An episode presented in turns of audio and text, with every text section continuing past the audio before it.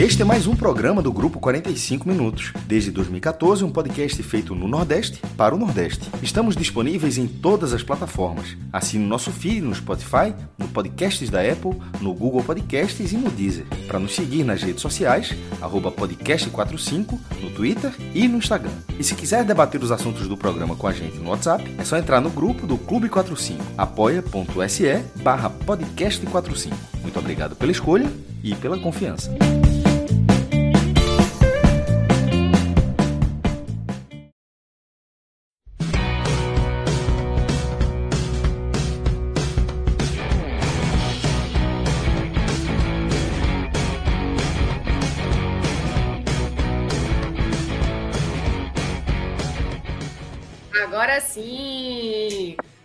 É, minha gente, quem está acompanhando o telecast pela live já percebeu aí que tem uma carinha diferente participando, porque o tema é importante, o tema é de felicidade, pelo menos nesse primeiro momento aqui desse telecast, que é a subida, o acesso do Esporte Clube Vitória com muito sacrifício, com muita emoção, com muita unha ruída, à Série B do Campeonato Brasileiro. E aqui comigo está a minha xará querida Juliana Tourinho.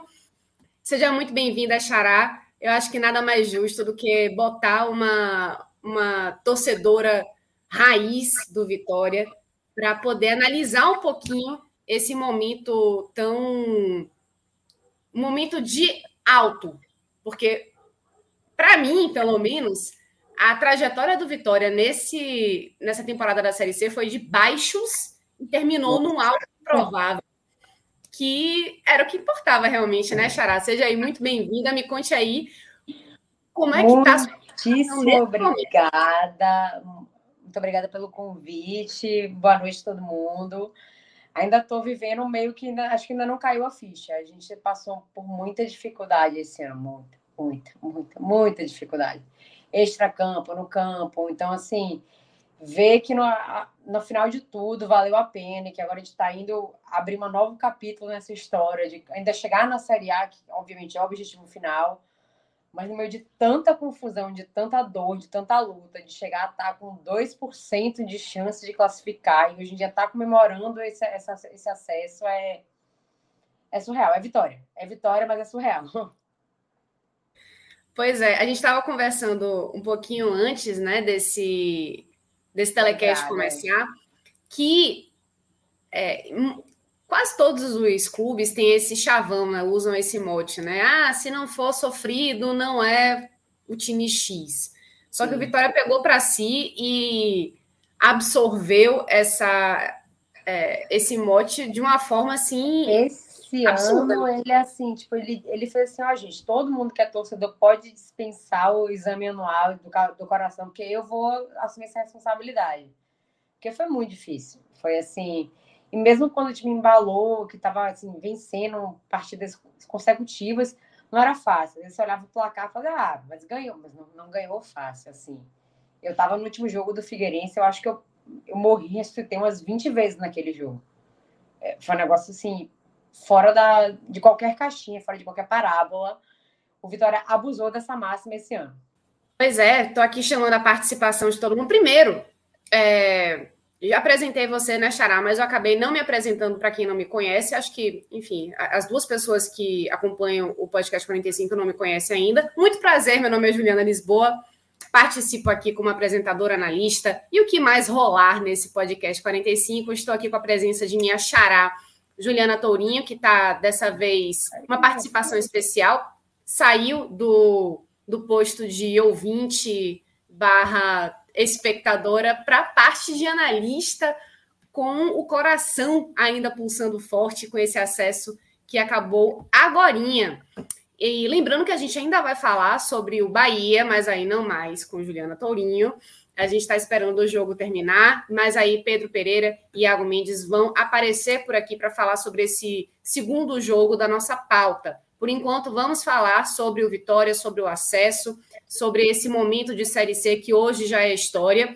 E contamos também com sua participação, né? Você que é torcedor do Vitória, você que, enfim, é, simpatizante do Vitória ou ficou curioso com essa arrancada que o clube deu nesse finalzinho, nessa reta final de Série C, mande suas perguntas, mande sua participação, a gente vai colocar lá ele o que foi interessante aqui no ao longo do telecast. Queria também dar um salve para meus amigos Rodrigo Carvalho e Marcelo Filho, que estão na coordenação e edição deste telecast, que no final das contas, você todo mundo já sabe, né, que o que está aqui ao vivo na live vira gravação que fica disponível no YouTube e também na Twitch.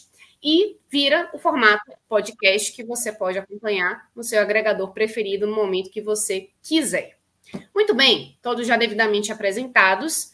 É, vou pedir também para você que está acompanhando a gente agora, dê o seu like, se inscreva no canal. Aquela coisa que, gente, não, olha, é 0800, não custa nada, o dedo não cai não, não faz mal, não dá gripe, não tem reação adversa, nada. É 0800 se você dá aquele, aquele salve para a gente que fortalece, fortalece o nosso canal, fortalece a nossa produção independente e absolutamente nordestina.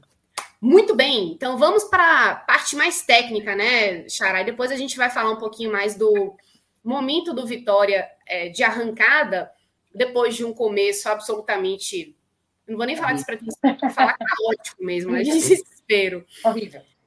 Horrível. Pois é. O Vitória conseguiu esse bate-volta, né? A gente está colocando na tela para você que está escutando a gente pelo podcast. Né? A gente está aqui na tela colocando a matéria que está no ar no NE45, que, aliás, é um braço do podcast 45 Minutos, ou ao contrário, o podcast 45 agora é um braço do NE. Enfim, somos muito grandes, somos muito colossais, que nem colossais? o.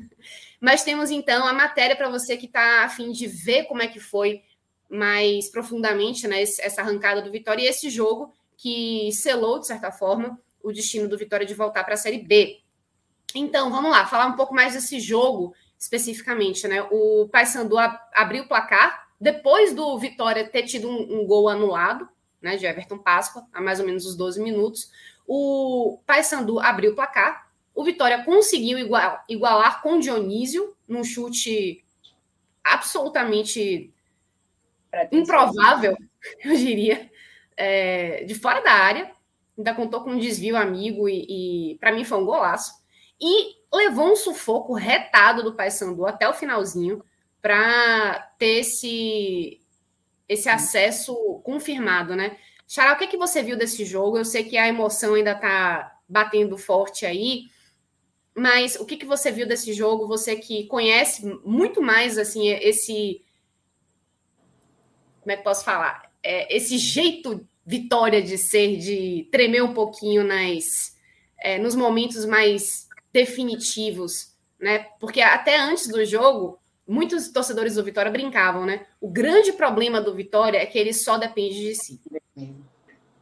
Eu e acho que é um claro. pouco daquele, daquela, aquele meme que tem do Faustão, Vitória só depende dele, o Faustão tá rindo, só depende dele mesmo, o Faustão tá complicado, assim, meio sereno. Porque é um pouco disso, eu acho que a gente tem ainda essa, essa coisa meio enraizada na gente, de, ah, Vitória só depende dele, que é que tá o problema, etc. Mas, infelizmente, hoje foi um jogo que mostrou isso mais uma vez. Eu acho que, analisando isoladamente esse jogo, não foi um jogo bom do Vitória. É, a gente ficou muito muito preso, talvez, assim, começou com um pouco de, de prudência, que é natural, mas no decorrer do jogo o time foi muito cauteloso, ficou sempre muito atrás, tanto atrás do placar quanto atrás do jogo. Ele tomou muita pressão do Paysandu, eu acho que é uma pressão desnecessária de um time que já não disputava mais nada, um time que está praticamente fazendo elenco para a Copa Verde agora, tipo, não tinha por que ter isso. Mas, enfim, é, de novo a máxima, se não é para ser convite, se não é com emoção, não é vitória, então é, eu, pessoalmente, aos 30 do segundo tempo, eu abandonei o jogo. Eu estava com o tablet aberto, assim, com o jogo do Figueirense. Fiz, ah, desculpa, eu vou prestar atenção aqui agora. E fiquei concentrada naquilo ali. Porque, igual o Vitória tomou pressão do, do Paysandu, o ABC tomou pressão do Figueirense o jogo inteiro. E eu sei porque eu estava assistindo do minuto um, eu estava com os dois jogos, um do lado do outro, assistindo. E foram várias vezes que o coração veio na boca e voltou, e foi gol, não foi, agora vai, teve vai, vai ser pênalti, não vai ser. Então, assim, mais um, um jogo e mais um acesso que na conta do desespero. Mas, enfim, importa é subimos, voltamos e que seja um novo capítulo de um novo livro que a gente possa escrever daqui para frente. O Vitória passou por vários momentos de reformulação, né? Nessa, uhum. nessa temporada. A mais recente, falando de time mesmo, foi a chegada de João Bursi. E foi aí que o time começou a dar uma cara diferente, né? O João Bursi tem números espetaculares no Vitória, só tem uma derrota de toda, todas, as, todas as partidas em que ele comandou a equipe, só um jogo ele perdeu e conseguiu mexer um pouco a moral do, dos jogadores, né, do, do, estilo de jogo do Vitória, que ficou um pouco mais inteligente. Eu gostei especialmente da forma como ele colocou Dionísio é, para jogar mais como armador e buscar jogadas de ataque com Rafinha, né, que foi um cara que cresceu muito dentro do Vitória, especialmente nessa reta final, e que hoje eu achei ele um pouco apagado, né? Contra isso sem, sem falar de Dionísio, porque assim, Dionísio eu achei que fez um excelente jogo, foi um cara que, para mim, desequilibrou em favor do Vitória. Agora, Rafinha foi um cara meio apagado. Eu achei o time um pouco nervoso, de maneira geral. Aquela, aquela sensação de que eu tô esperando um resultado e, mesmo tempo, tem alguém na beira do campo me falando o que é que tá acontecendo no jogo que não é o meu. Então, assim, é, era um ambiente um pouco diferente hoje, um ambiente um pouco nervoso. Não, nem só que, que se hoje fosse um jogo que não dependesse de mais nada, a Vitória estaria muito nervoso mas pelo fato de ter um jogo em paralelo ao mesmo tempo, com um minuto de diferença acontecendo entre um e outro. Eu sei porque eu estava olhando, quando uma, uma bola pitou e outra olhou, eu estava com o relógio na mão para poder ter essa noção, e era muito pouca a diferença. Então eu acho que foi um time muito nervoso. Mas, de maneira geral, eu acho que eu concordo com você, a chegada de Bursi foi uma coisa inexplicável, eu acho que inimaginável. Eu acho que nenhum mais otimista do torcedor ia virar e falar, não, porque agora com Bursi a gente vai, vai acontecer porque não foi a primeira passagem dele. Então, assim, a gente não tem essa, não tinha esse feedback, esse, esse retrospecto, melhor dizendo, de falar, não, porque da outra vez foi muito bom, então agora vai ser. Era uma coisa muito incerta. Quando ele entrou, a gente estava num ponto que a gente estava praticamente entregue, tipo assim, o que vier agora, vamos confiar que o universo vai alinhar. O universo, graças a Deus, alinhou e a gente está aqui hoje falando, depois de 2% de chance, 50% de rebaixamento, e a gente está comemorando um acesso mas o jogo hoje não é para ser levado de exemplo para nada, para mim, pessoalmente. Eu acho que foi um jogo muito fraco. É, o jogo de Dionísio foi, assim, sorte, parcialmente, porque se viu no, no jogador do, do Paysandu, mas um exemplo clássico que a gente não pode desistir. Acho que minutos depois do, do gol dele, teve outra chance para o Vitória muito clara, isso é um reflexo. O Vitória sempre foi isso. Desde o momento em que ele, em que Bursi chegou, que a gente começou a mudar essa mentalidade do time, era uma coisa de você ir no coração, na, na fé e tal. E o Vitória perdeu um pouco disso hoje. Estava muito nervoso, mas mas então é muito compreensível para mim. Eu acho que é um jogo muito especial de todas as formas. Com certeza, eu acho que o que você falou aí de nervosismo dos jogadores e essa, essa coisa de ficar sabendo tentando saber como é que estava o jogo do outro time, né? É, também passa uma certa é, aflição para quem está em campo, para quem está também na, no banco de reservas, né? Para a própria torcida que está lá também, e a torcida rubro-negra compareceu. Aliás, torcida rubro-negra, você está de parabéns, de parabéns, porque ó, teve gente viajando para Belém para assistir esse jogo. Teve gente que se reuniu no Barradão para assistir o jogo num Uma telão que foi meio telinho, né? A gente viu até aí na foto do, do da é matéria aqui. Sério. Eu achei que é, eles iam colocar então... um negócio meio estacionamento, tá? Mas botar no meio do campo, enfim. Cada um é, foi assim, é uma coisa meio, meio exótica, né? Colocar um telão que para o meio é. do campo não faz muito sentido. Eu, mas na hora que eles anunciaram, é. eu achei que era uma coisa de estacionamento, que esse tipo no outro jogo que eles fizeram estava dando muito cheio, ah, vai ser no estacionamento e tal. Quando eu vi a imagem, eu falei, não é possível, gente. Mas, enfim, era.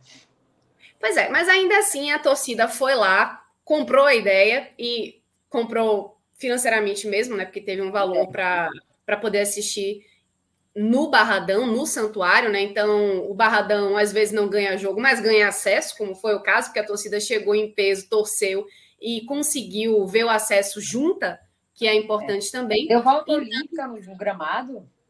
Válido?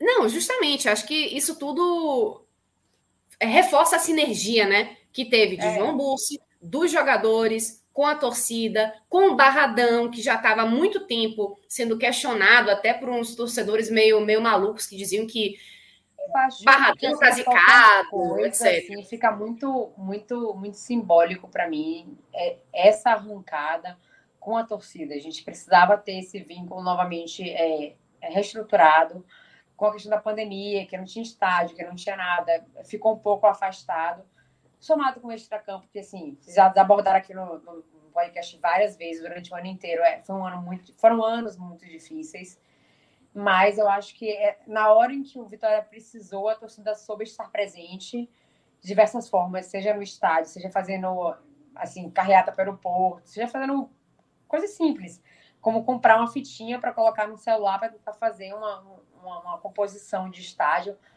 eu acho que o Vitória é muito isso. Eu acho que quando precisa, a torcida está sempre perto dele. E que eu espero que isso não seja perdido no ano que vem. Porque, assim, está comemorando uma coisa muito importante, claro. Já não quero botar carro na frente dos bois, mas ano que vem começa uma nova batalha, mais um novo drama. E que eu espero que a gente esteja junto mais uma vez, como torcedores. Porque, assim, não teve Copa do Brasil, não teve Campeonato Baiano, não teve Copa do... Não teve nada. Copa do Nordeste, Copa do Brasil, Campeonato Baiano. Tudo foi horrível esse ano. Tudo foi. Tinha tudo para dar errado. Tudo para dar errado. Porque nada, nenhum resultado favoreceu a torcida abraçar o time. E ainda assim, quando estava naquele respiro final, que o time fez. Eu, eu preciso de vocês, eu quero vocês comigo. A gente conseguiu responder à altura. E assim, com todo respeito a, Dalton, a, a Rafinhas e a todo mundo, uma parte desse acesso é nosso.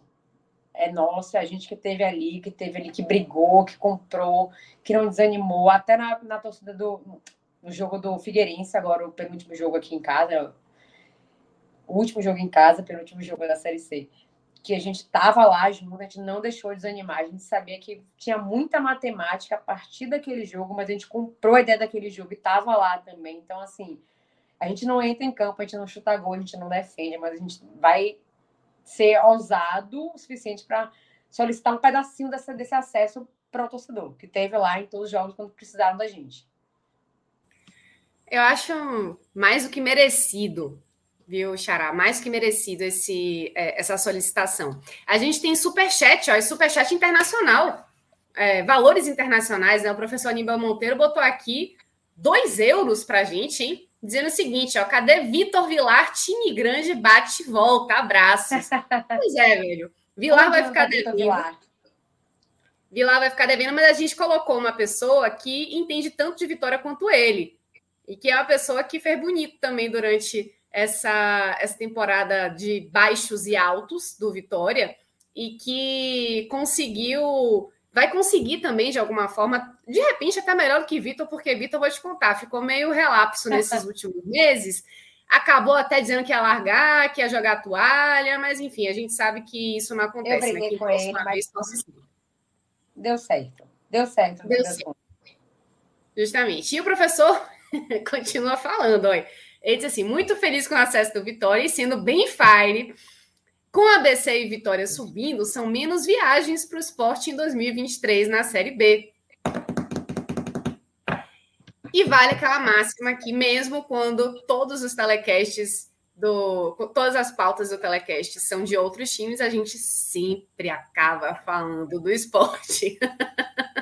Eu sou 100% ABC nessa final. Nem sei o que vai acontecer amanhã, não me interessa. Mas 100% Nordeste. Eu acho que o ABC, agora falando fora do Vitória, fora daquele grupo, o ABC fez por merecer. Fez uma campanha incrível desde o começo. Agora, nessa, segunda fase, que é onde, onde gente separa o joio do trigo, o ABC fez por merecer. Entrou, assim, me deu um pouco de sofrimento? Me deu, porque poderia ter ganho o jogo? Poderia, mas enfim, me deu um sofrimentozinho, mas eu espero. Ele tá nessa final porque ele merece. Não tem nenhum, nenhum demérito de ninguém, sabe? Ah, porque não interessa. O ABC fez o que ele sabe ter feito em todos os jogos e tá ali merecendo. E eu tô assim, 100% ABC. Não sei nem o que, é que vai, vai vir de Mirassol, de enfim. Não interessa para mim. Eu, eu realmente espero que o ABC consiga esse título pro Nordeste, claro, acima de tudo, mas porque ele, ele merece. Acima de qualquer coisa, ele merece. É, o Matson aqui colocando essa informação curiosa. Olha, o ABC carregou o Bahia em 2007 agora foi o Vitória em 2022. Ajudou, verdade, mas aí eu acho Deus que... Deus abençoe o ABC. Deus abençoe, assim, ó. Só ilumine o caminho dele. Amém. Olha só, Amém. o Lucas Santos... A, a galera tá realmente participando, né? Eu, eu convoquei a galera para participar, para mandar opiniões, né, comentários e dúvidas. Lucas Santa, o Lucas Santos está aqui perguntando. E o Papão só bate na trave, vai continuar a nascer? Vai continuar nascer. O povo de Belém merecia também. Velho, quando a gente falou desses grupos, dos quadrangulares, é, logo que o Vitória conseguiu esse é, essa classificação para os quadrangulares, acho que foi o maestro que falou, o maestro Cássio Zirpoli, que o, o grupo do Vitória, o grupo C, era o mais chato, porque era o. E era o, o grupo que tinha que ele tinha mais, mais times que ele queria ver na Série B e que teriam capacidade de subir caso estivessem, de repente, em grupos diferentes, né? Porque o, o Paysandu é uma dessas equipes. O Paysandu fez um, um, uma primeira fase espetacular, foi uma, uma das equipes mais consistentes, oscilou muito pouco, fez uma, de novo, fez uma excelente primeira fase. Mas a gente tem uma, um histórico na Série C, recente até, de que equipes que vão muito bem na primeira fase têm uma tendência, não todas, mas têm uma tendência de chegar na fase do quadrangular, que é tão ou mais importante, porque essa fase é a que vale o acesso, de soltar um pouquinho, dizer assim, ah, não, já, já ganhei de todo mundo aqui nesse grupo de repente, então vai ser mais fácil. E aí é quando algumas equipes sobem de rendimento, que foi o que aconteceu com Vitória. Com algumas oscilações, verdade, né? Teve aquela goleada para o Figueirense, é, houve jogos que, enfim, não. de hoje. Não trouxe que fez o que fez, mas não era. Mas aí que tá. É, esse tipo de coisa acontece às vezes. Então, de repente, como o maestro sugeriu na época, se o Paysandu estivesse no grupo do Mirassol, por exemplo, né, no grupo B, poderia ter subido, não sei, é possível. Acho que foi o grupo mais ingrato, assim, porque a gente tinha o Vitória, tinha o ABC e tinha o Paysandu. A gente queria que desses quatro, três subissem. Matematicamente não cabia, só cabiam duas vagas e olhe lá. Né? Porque, enfim, poderia ficar, inclusive. Ah, ia acabar ficando só um de fora, mas enfim, foi o Paysandu. Mas é, é, foi ingrato, porque a gente queria o Paysandu lá. O Paysandu, acho que é muito triste mesmo, porque ele já vem há alguns anos brigando por isso e por, merecia já estar. Talvez comparado ao Vitória, comparado ao ABC, que agora que tem esse baixo de volta e tal, era o, era o time que mais merecia estar subindo pelo histórico que ele está na Série C. Eu acho que o, que o Paysandu não merecia estar nessa situação de entrar no último jogo eliminado, só cumprindo uma tabelinha ali, brigando para, enfim, ter elenco, selecionar elenco para uma Copa Verde, eu acho que não é justo, infelizmente, mas é aquele, é, é, eu acho que tem uma coisa que eu falo muito assim, às vezes, no Campeonato Baiano, eu ah, o Campeonato não adianta terminar em primeiro. O primeiro e o oitavo colocado, apesar de que o Baiano todo ano muda a fórmula, mas de maneira geral, nessas, nessas fases classificatórias, o primeiro e o oitavo passam iguais. Porque na hora do vamos ver, o que interessa é aquilo ali que acontece depois. E eu acho que nesse ano, mais uma vez, a Vitória deu um exemplo disso, porque ficou pessimamente colocado, classificou no apagar das luzes, só entrou no G8 na última rodada e agora está comemorando um acesso. Então, assim, dependendo do ponto de vista, é injusto, porque tem gente que participou desde o começo lá em cima e merecia talvez estar, mas por outro lado, talvez seja justo, porque na hora que interessa, que a gente tem que focar mais em conquistar resultados e, e conseguir o acesso. Mas eu lamento muito. Eu acho que o Paysandu merecia, assim, não só por esta campanha deste ano, mas historicamente, como ele está ali quase chegando, ele merecia subir. Infelizmente, acabou ficando de fora. É isso. Para quem perguntou de Vilar, ele está viajando a trabalho e eu nem sei se ele conseguiu ver esse jogo, para você ter uma Onde ideia. Onde Vitor está? Onde está o Oli? Onde está, onde está Vitor? Eu não faço ideia de onde ele está agora. Ele provavelmente está na estrada, porque eu mandei mensagens para ele. Tá vendo o jogo? Olha, o Vitória subiu. Você vem para casa hoje? São questões que eu não tenho as respostas ainda. Então, eu tenho certeza que quando ele soubesse, é que ele já não sabe que o Vitória subiu, ele vai ficar, obviamente, tão feliz que eu acho que ele vai esperar voltar para o telecast. Ele Mas mora no nosso coração. Ó, ó, ó. Volta, Vitor. Volta, Vitor. Vamos lá. Mas falando aqui, olha, o gente, cadê? Teve um outro, um outro Vitor. Pronto, Vitor Luiz. Vitor Luiz falou aqui, olha, deve ser ruim demais nascer na Bahia não ser Vitória. E rubro-negros concordam. E Cadê? Ah, assim, ó. Eu vou, eu vou ser advogada do diabo, tá? Torcedores do Vitória não me odeiam, mas eu acho que nesse momento tá todo mundo feliz de ser torcedor de alguma coisa na Bahia. Eu, eu não entendo de SAF, não entendo nada, mas acho que o Bahia, de maneira geral, pelo que eu vi, os torcedores estão felizes com o que está acontecendo pro lado deles. E o torcedor do Vitória também está feliz. Todo mundo feliz, gente. Vamos, vamos Olha, o torcedor do Bahia, Xará, agora, agora, agora, não está muito feliz, não, porque o Bahia segue perdendo para o Operário por 2 a 1 na Fonte Nova. Então, a sensação não está das melhores. Porém, porém, vamos voltar para o Vitória. É, volta, tem gente volta, volta. Fortaleza, o XP Games está aqui mandando saudações do Fortaleza, parabéns para o Vitória. O Fortaleza também, que passou um tempinho na Série C, sabe que é ô oh, épocazinha desgramada de ruim, né?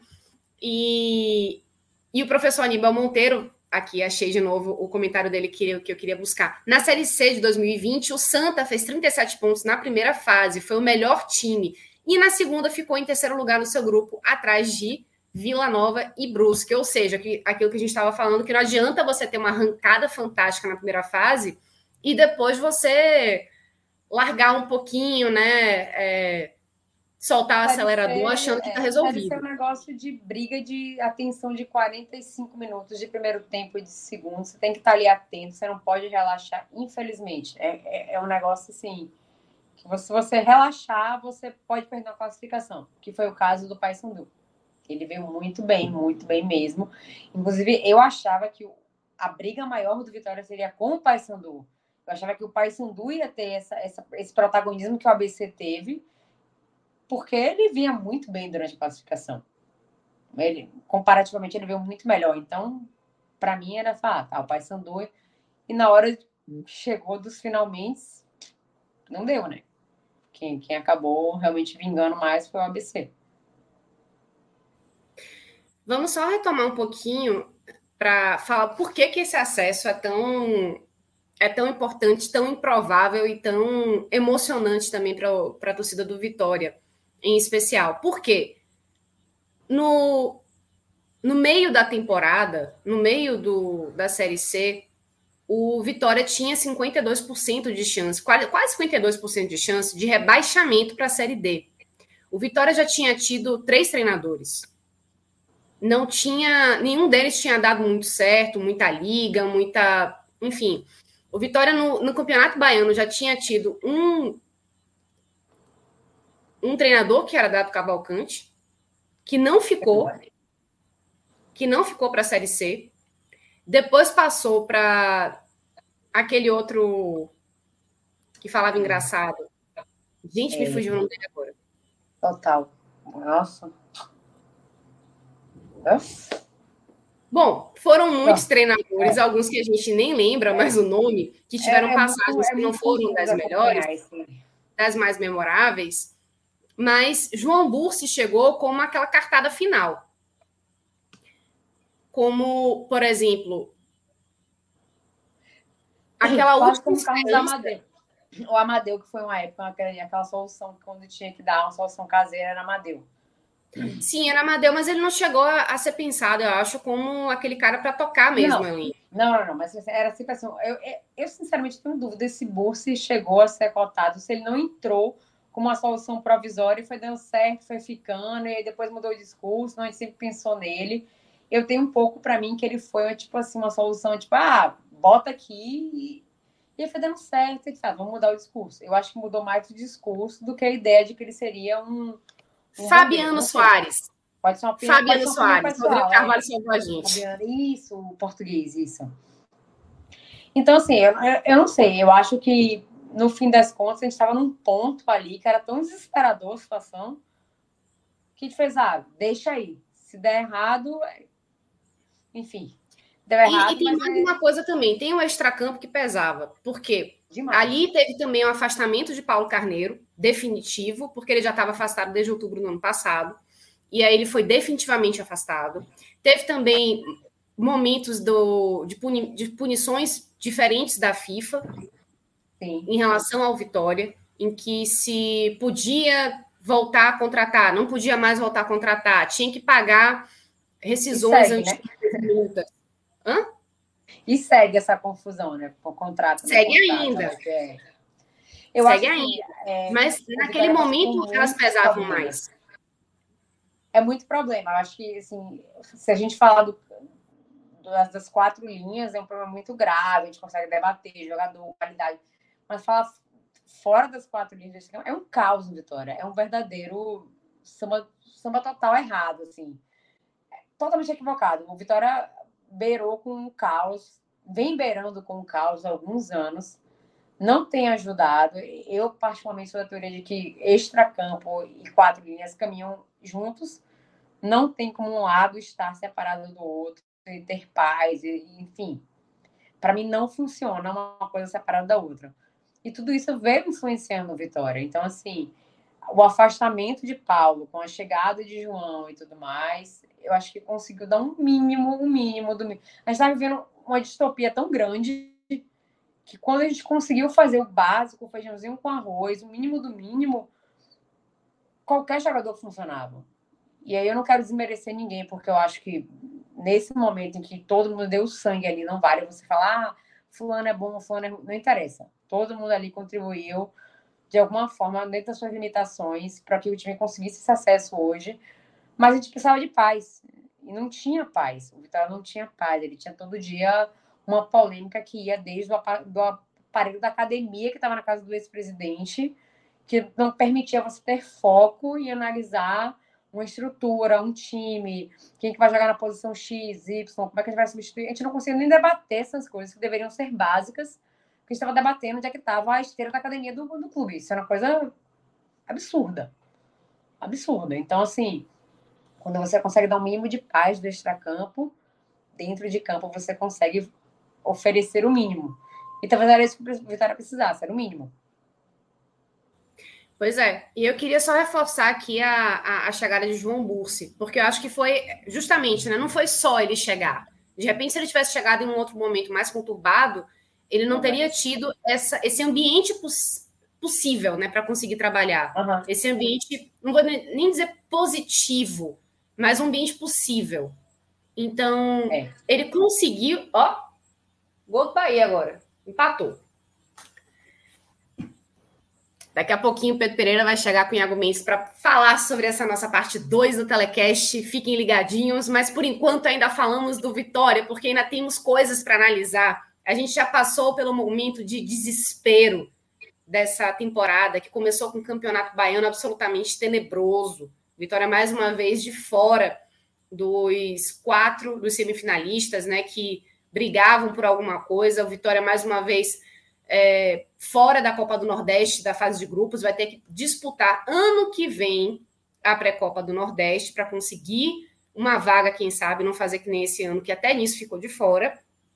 Mas já passamos também por essa fase de instabilidade administrativa, política, esse caos que o Vitória viveu tão intensamente até a chegada de João Bursi, que, claro, ele não é um salvador da pátria sozinho, porque, como minha xará Juliana Tourinho falou muito bem, pontuou muito bem, a chegada dele coincidiu com, a, com uma abrandada nesse momento caótico que vivia no extracampo, para ele poder, então, ter um trabalho um pouco mais tranquilo. Mas o que, que você acha, Xará, que Bursi conseguiu fazer de de forma a melhorar um pouco a situação do Vitória em campo. Você acha que teve, claro, alguma coisa técnica que você percebeu, que você disse assim, rapaz, eu achei que isso aqui que ele montou fez mais efeito? Ou você acha que foi uma coisa mais, de repente, emocional, psicológica e de sincronia também com a torcida?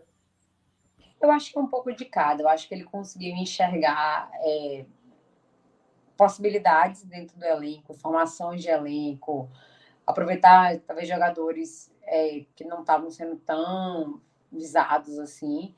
Mas eu acho que tem um pouco também de ter paz no extracampo. Não está numa semana que você está jogando um jogo importante, e eu nem vou nem entrar nesse mérito de finais, desses jogos que a gente estava nessa retinha final de precisar de ganhar praticamente todos os jogos e tal.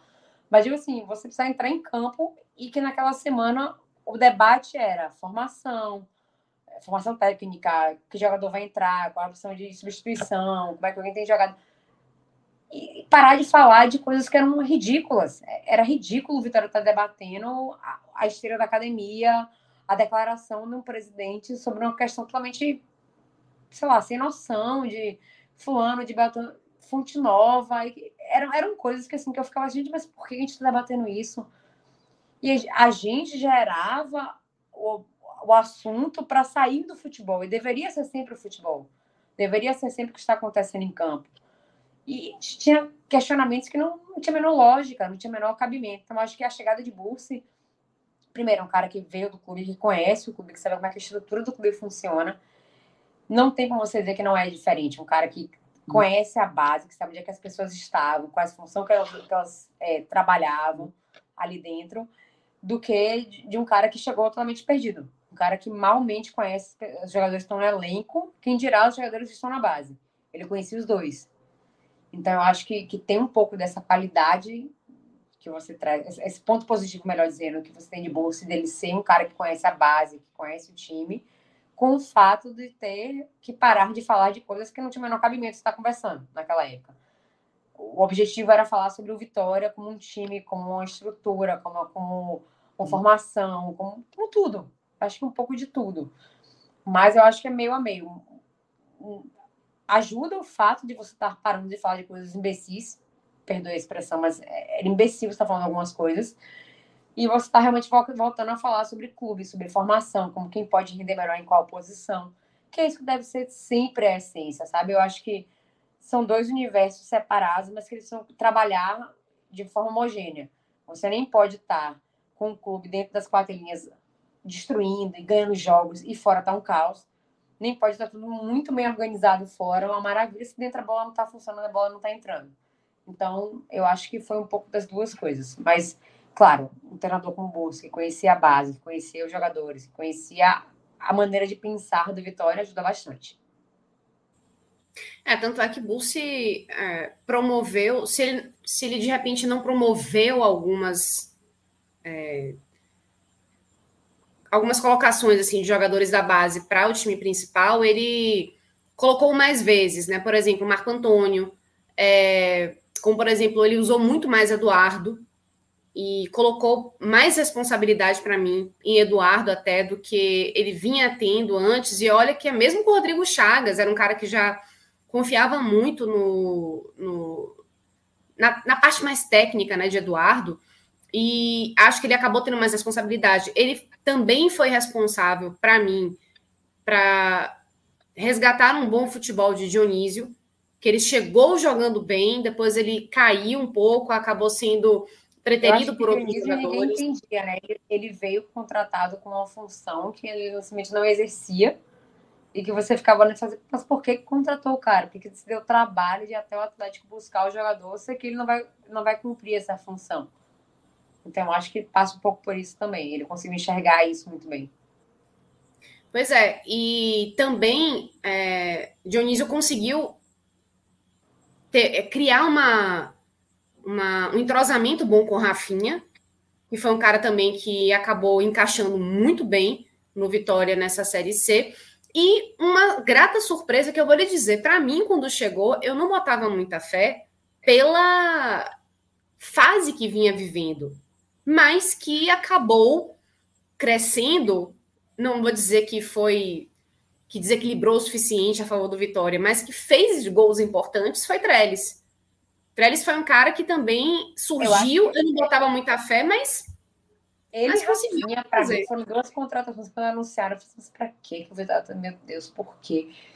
E funcionou, de alguma forma funcionou aquilo ali. Eu acho que tem coisas que são inexplicáveis, como Rafinha e Trellis, que para mim, até o próprio Rafinha, eu pessoalmente não, não tinha muita fé na contratação. Eu achava que ele era um cara que assim, hum, ok, tudo bem, mas Ele foi muito mais útil do que se poderia imaginar, até a fase em que a gente passa de coisas que só, só o Vitória explica, que é a função do goleiro. Tipo, o Vitória dá muita sorte com o goleiro. É um negócio assim inexplicável. Quando o Ronaldo. E me levaria né, a falar de Dalton, né? Eu ia passar ainda por Luigi, porque o Luigi é um cara é. que, ok, não é um cara muito técnico, é um cara que às vezes é muito teimoso, é um cara que prende a bola assim, mas é um cara que hoje mesmo, nesse jogo, ele defensivamente foi muito importante. Ele voltava muito para brigar pelas bolas. na hora que ele entrou, assim, eu estava no primeiro tempo me incomodando muito com o buraco, que natural, porque você estava criando um jogador, estava improvisando um jogador na posição, que era lateral esquerda, que não tinha nem Lazarone nem Sanches, então assim, você teve que improvisar e tava um buraco, toda hora era bola ali, bola ali, bola ali, você via só o corredor sendo formado, e com a entrada dele deu uma melhorada nisso, de fato, a gente parou de ter tanto, tanto, é, tanto ataque por aquele lado, mas ele consegue dar um pouco. Não é meu jogador favorito, entre tantos outros que o Vitória contratou, mas eu acho que ele conseguiu dar naquele momento, no jogo de hoje, ele conseguiu dar uma equilibrada no momento que a gente estava muito sobrecarregado naquele lado ali. E claro, falar de Dalton também, né? Porque Dalton foi aquele cara que, no momento em que o Lucas Arcanjo, que estava fazendo uma boa temporada, mais uma boa temporada, lesionou e aí ficou de fora da Série C, do restante da Série C. Ele já voltou a treinar com bola até, fez uma cirurgia no ombro, já está se recuperando muito bem, está treinando com bola, mas para futebol mesmo só na próxima temporada, só no ano que vem. Ficou aquela coisa, misericórdia, e agora quem é que vai assumir o gol do Vitória? Chegou o Dalton, e apesar da falha meio estabanada de hoje, que acabou dando esse gol aí para o, o, Dá o crédito, o crédito. Ele tem crédito porque foi um cara que decidiu muitas vezes, né? Ele conseguiu Nossa. criar um muro no gol do Vitória, fez defesas inacreditáveis no último jogo mesmo diante do Figueirense, né? Ele fechou o, o gol, ABC, o Vitória um a menos. Eu acho que teve no ABC e no Figueirense teve dois lances muito parecidos que ele tirou com o pé. Foram lances Sim. parecidos, assim, nossa senhora. Surreal. Pois é, e assim, foram, foram jogadores que foram surpresas positivas de lugares assim que você não imaginava muito que fossem surgir, né? Eu não sei que, que mandinga é essa que o Vitória tem com o goleiro, porque assim, o próprio Ronaldo surgiu num momento de necessidade e cresceu e, e se consagrou e foi vendido.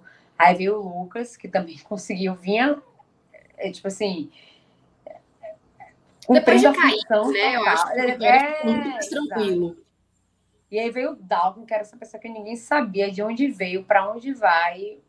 Assim, um jogador que não é mais nenhuma criança, ele já. Não posso falar que tem minha idade quase, né? Vou ter que entregar aqui agora, mas ele não é nenhum. nenhum Digamos que é um, um, um, atleta maduro. Atleta maduro, é, exatamente, atleta maduro.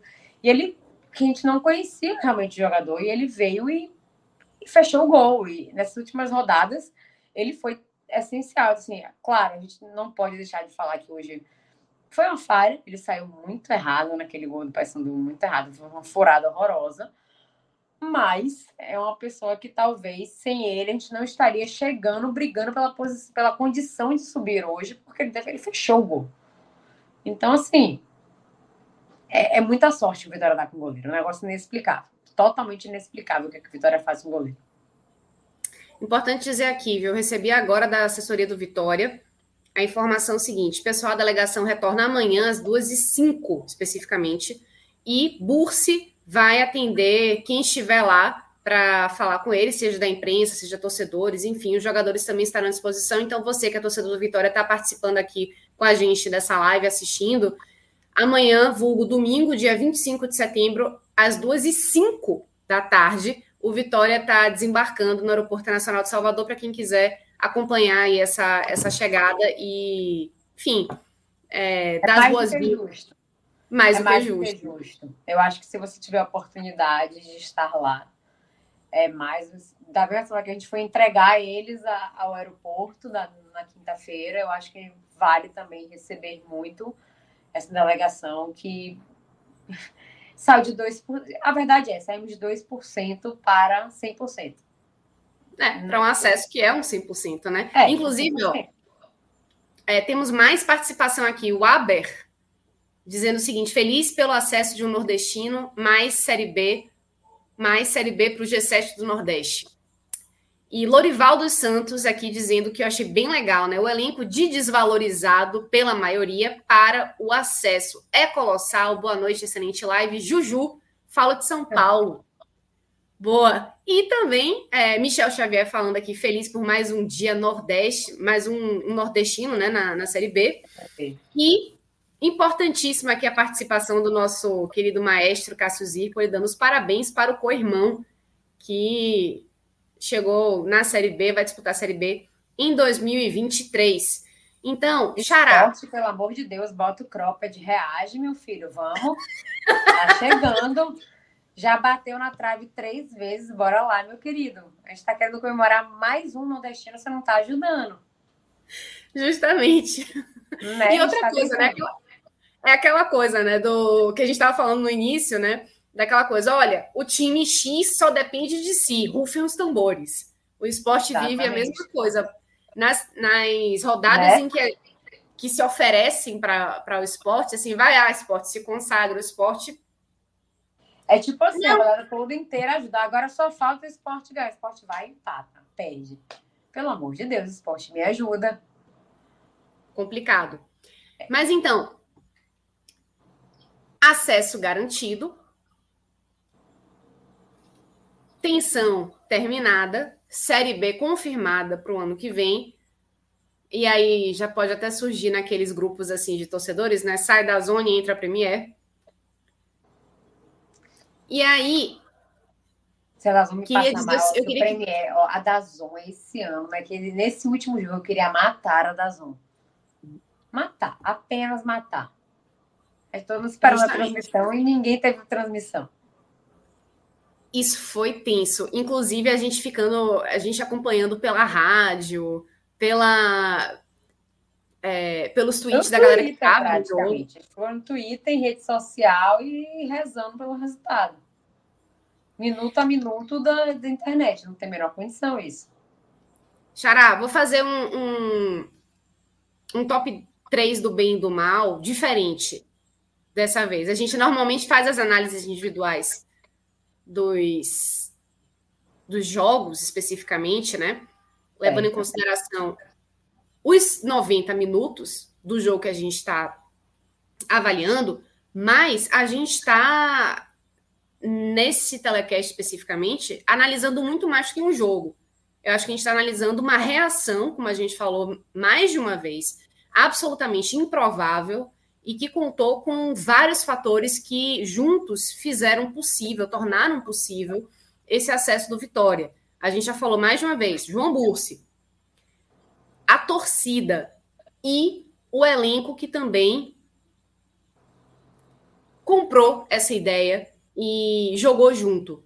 Né? Então, é. eu queria que você me falasse seu top 3 do bem dessa arrancada aí do Vitória, ou então, se você quiser falar na, da temporada inteira, quem que você colocaria aí como os três principais jogadores ou os três principais influenciadores aí para esse acesso ter acontecido?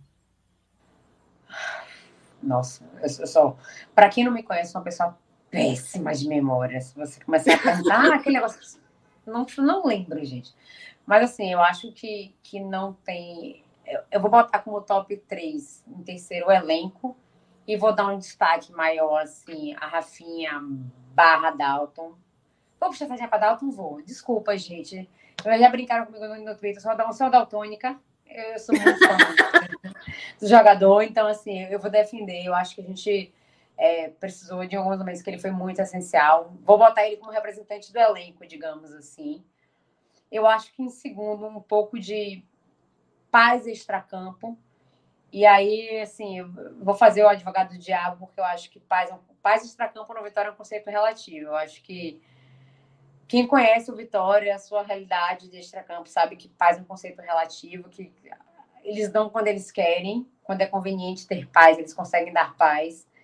Mas, de maneira geral, eu agradeço que foi concedido essa paz um momento essencial para o clube. Eu acho que era, aquele momento ali era, era preciso que se deixassem vaidades e brigas pessoais de lado. E, e foi deixado minimamente, de fato, mas é impossível não dar o primeiro lugar para a torcida. Para mim, é, não existe. Eu acho que poucos times teriam tido esse tipo de, de conexão nesse momento que precisou. Eu não digo que a torcida fez ou não fez a vitória subir ou não subir, enfim, no caso subiu, né? Mas não, não, é, não é que ela tem esse peso, mas eu acho que não sei quantos times, tantas torcidas comprariam como a torcida do Vitória comprou. A gente acreditou nesse jogo do Figueirense mesmo que eu tava. Tava todo mundo ali, abraçado naquela. Não, a gente vai conseguir ainda, porque talvez, e não é questão de comparar, tipo, ah, eu sou muito melhor, eu sou muito pior. Eu não gosto de rivalidade. Mas acho que a torcida foi muito importante. Ela, ela foi realmente o 12 segundo jogador. Ela, ela teve ali perto ela empolgou os jogadores em campo quando eles talvez não acreditassem mais neles naquele momento.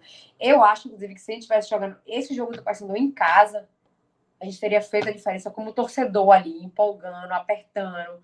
Porque eu vi isso em outros momentos ali. Eu vi que não teve uma hora que o time se questionou, que ele hesitou se ele poderia ou não. E a torcida abraçou dentro do estádio. Acho que faltou um pouquinho disso hoje lá. Por quê? Porque, obviamente, todo mundo que foi lá são heróis, porque chegar até Itabelém não é fácil, é muito longe, mas assim, ainda Dois assim, mil quilômetros, tem... hein, galera? Exato, assim, e você, uma coisa é você ter, sei lá, 500 pessoas, eu não sei quantas torcedores tinham, mas coisa é você ter 20 mil pessoas torcendo no estádio. Isso dá um certo impacto. Então, assim, para mim, a torcida do Vitória é o maior destaque nessa, nessa Série C. Eu acho que sem eles, a gente, sem a gente, eles não teriam chegado. Então, eu acho que o meu top 3 realmente é a torcida. É talvez um pouco de paz do extracampo, porque eu acho que é muito importante você ter paz fora de, de brigas, de, sabe, picuinhas.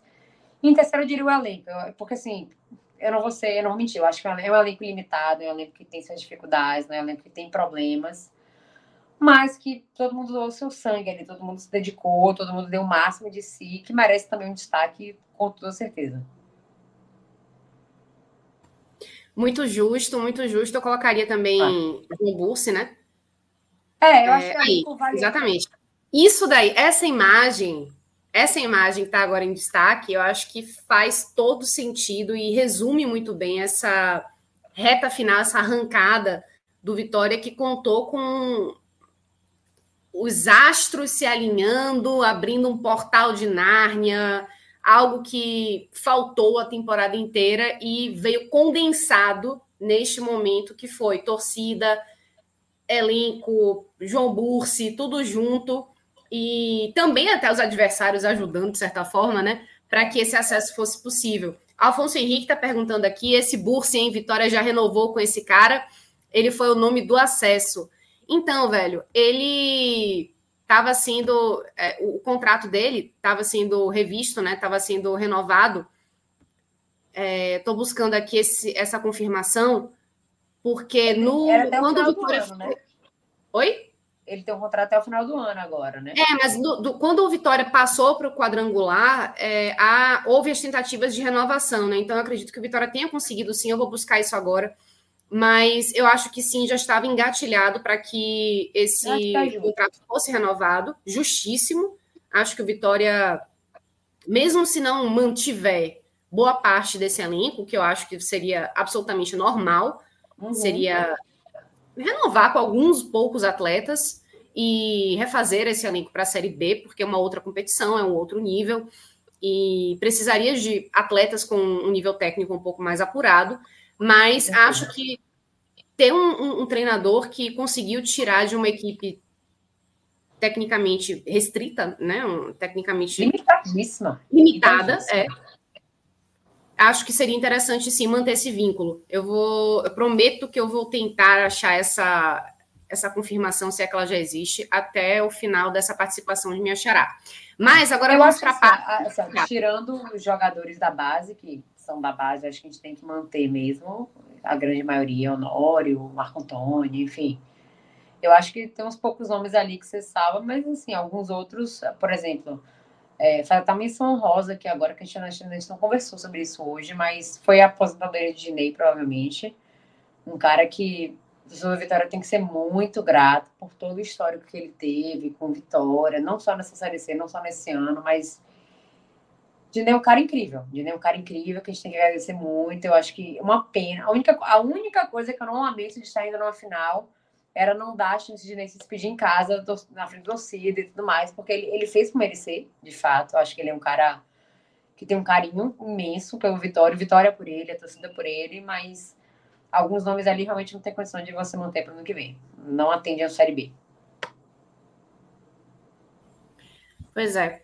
É. E assim, ele estava voltando também de uma lesão complicada, né? Então, não só a idade, é. né? Mas também essa, esse pós-lesão dele, que ele era um cara que já não primava muito pela agilidade, ele era um cara mais centroavantão mesmo, né? Que ficava, recebia a bola, fazia o pivô e, e, e, era um finalizador exímio.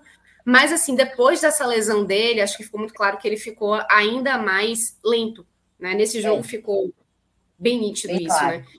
Bem claro. Então, acho que ele se despede, né? Da, ele se aposenta da carreira de uma forma incrível, que foi ajudando o Vitória a conseguir esse, esse acesso importantíssimo. Agora, Xará... Eu espero que ele volte pelo menos no vizinho do Baiano para a gente poder fazer uma gracinha para ele. Eu acho que ele merece um, um, alguma, alguma coisa, no, sei lá, primeiro jogo do Baiano, uma homenagem, alguma coisa. Eu acho que é bem justo para ele. Muito bem. Agora eu vou te passar uma, um momento chato, que é o top 3 do mal. A gente também tem o pódio do bem e o pódio do mal, que é quando a gente analisa Ai, as três as três. Os três Ai, participantes aí, vai. Pode ser jogador, pode ser dirigente, pode ser o que você quiser. Jogador, ou então pessoas que não agregaram e que, de certa forma, pensaram até e é, puderam até comprometer em dado momento esse acesso que foi conquistado hoje, Xará. Na sua concepção, claro. Eu, eu não consigo chegar em três, assim. Eu acho que teve alguns, é, alguns pontos da lei que a gente tem que, tem que mencionar que estavam abaixo da maioria, assim. Eu, pessoalmente, não gosto da pessoa de alemão. Eu acho que ele é um jogador que deixa muito abaixo do que o, o time estava fazendo. E não é um patamar muito alto, então ele estava abaixo desse patamar. Eu, eu, pessoalmente não gosto do jogador, mas enfim. Eu, eu me sinto meio mal de falar isso, porque agora, nesse momento que a gente está falando que a gente sabe que é um esforço de equipe, então, assim, todo mundo deu alguma contribuição em algum momento para chegar lá. Eu eu não sinto muito confortável para falar isso.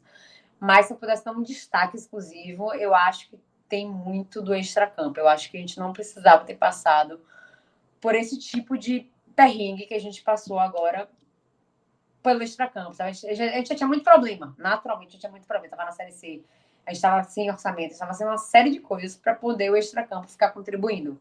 Então, assim, eu acho que dirigentes que se dizem tanto amar o Vitória, tanto que querem fazer acontecem, eu acho que tem hora que você precisa mostrar em ações esse amor Vitória e faltou esse ano.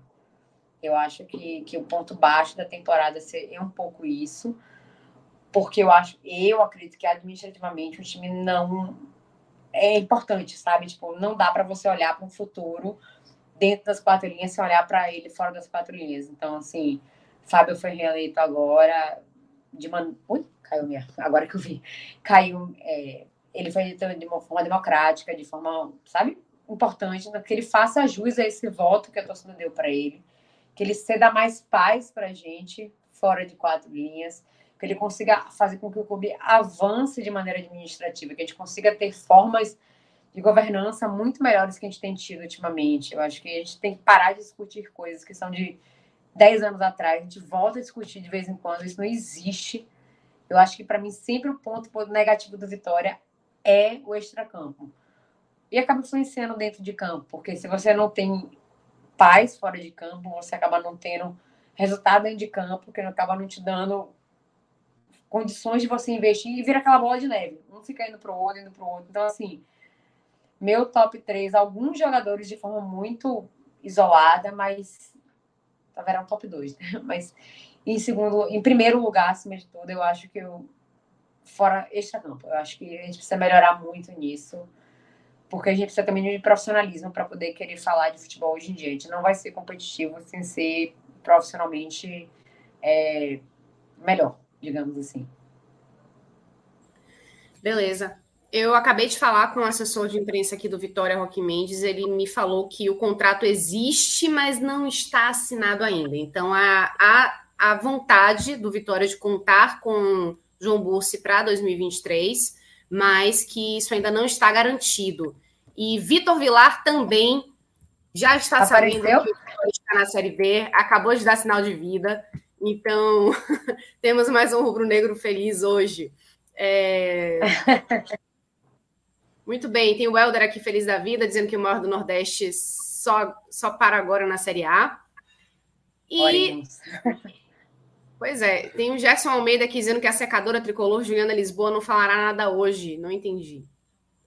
E Free Mind, não sei se é o nome direito, eu, mas. Eu, eu, roubo essa função sua. Eu tô mano, todas as energias piores. Vai, vai operar minha vida. Assim, sei nem o que é que tá acontecendo, mas se for para alguém ganhar o troféu de secadora, deixa eu ser essa Juliana, então. Deixa você ir na paz. Eu, eu, eu amo essa Eita, posição. Nós.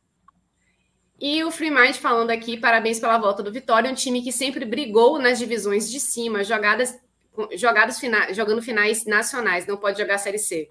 E ele é torcedor do esporte, então mais um co-irmão aí dando os parabéns para mais um nordestino que consegue voltar para a Série B. Então, acho que já conseguimos aí falar bastante sobre essa, esse momento importantíssimo para o Vitória, que conseguiu voltar para a Série B com toda a emoção, com toda a roeção de unha, com arrancando os cabelos também, vendo o telão no barradão pequenininho, mas o que importa é que o Vitória está de volta. Então, este, este, esta tensão já não existe mais. Parabéns, então, para o Vitória, parabéns para o Xará, Quero agradecer também sua participação aqui no, no podcast 45, abrilhantando aqui esse podcast. Não teve Vitor Vilar, mas teve uma torcedora que acompanhou esse momento, essa arrancada do Vitória. Aliás, acompanhou desde antes, né? Um momento tenso, ruim, e também essa arrancada que está feliz da vida e abrilhantou aí o, o podcast 45 neste sábado importante, 24 de setembro, que marcou o retorno do Vitória à Série B. Xará, muito obrigada. Vou liberar você agora. Já posso liberar. Aliás, eu tenho até que perguntar para para Rodrigo. Já posso chamar os nossos analistas do Bahia? Não posso chamar ainda, vou ter que prender você, Juliana Torinho, aqui. Então, vamos para o nosso e Você agora vai participar do nosso Bet Nacional. Nosso momento Bet Nacional. Vamos lá, nosso recreio. Roda aí, Rodrigão. Para nós.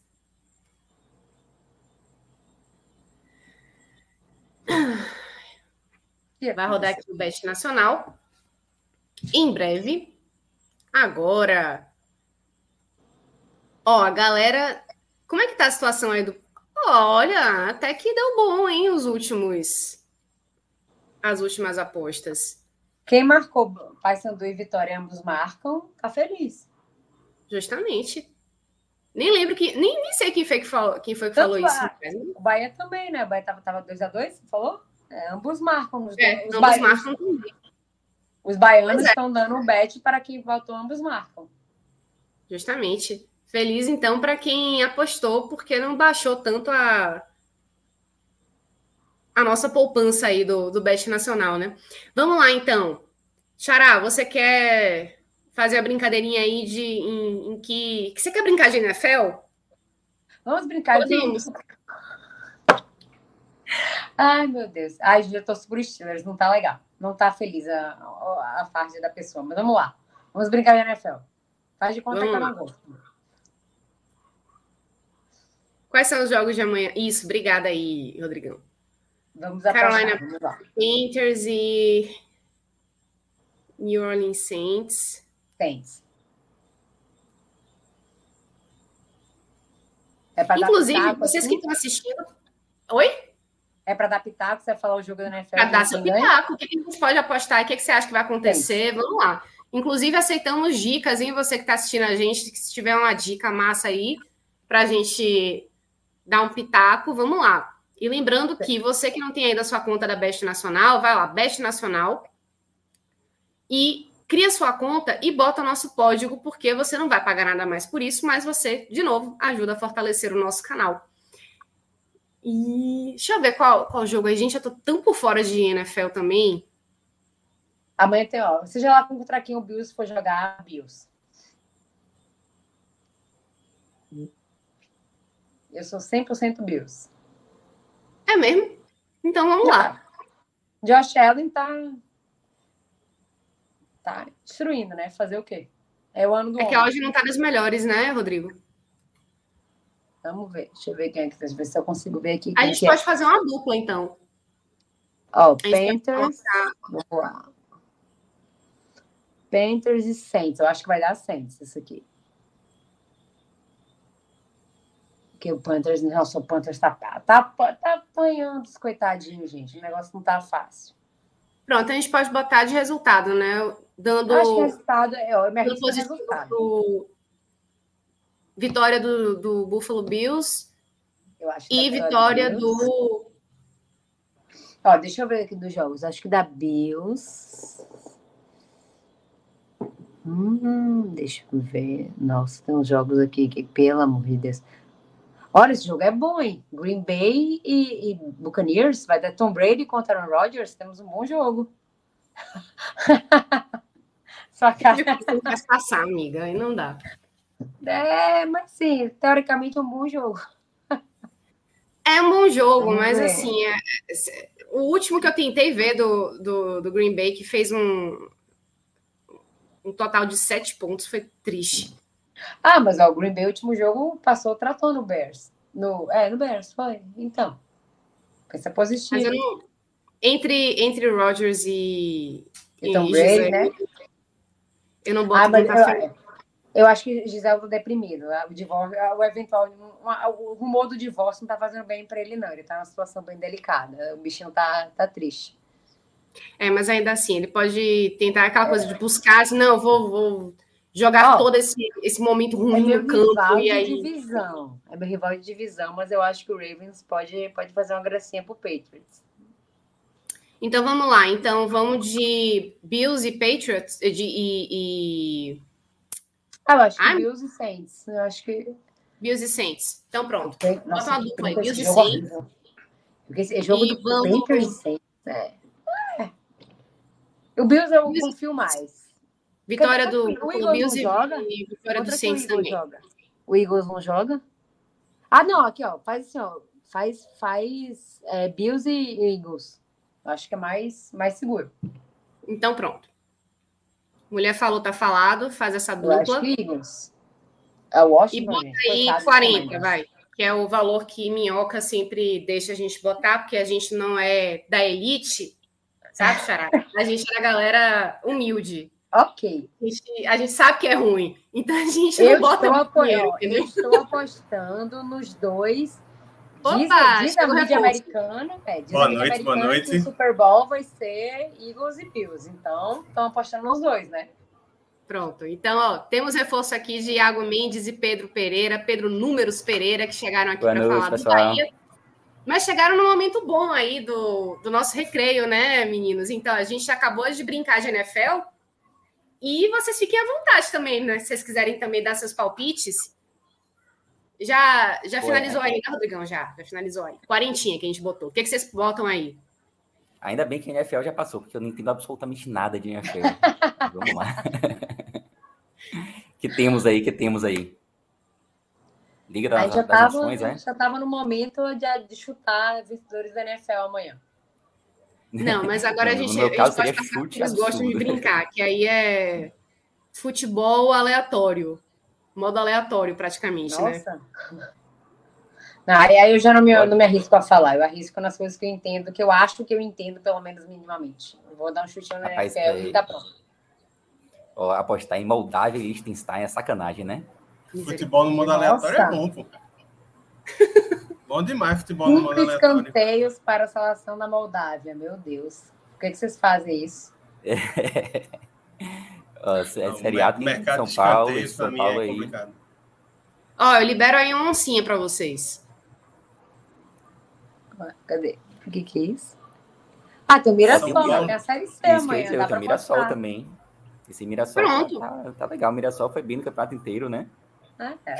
É, mas, mas a gente está até comentando isso, né? Que foi um, um, Isso não necessariamente se traduz em, em, em jogos. É, tá jogando em, em casa né, e, e, precisa, e, precisa, vencer para classificar, né? Porque é confronto direto. O, é, o, outro, o outro grupo está mais aberto, né, do que esse do Vitória, que o, é. ABC não. Aparecidense, que... Aparecidense e Botafogo, se eu não me engano, tem sete.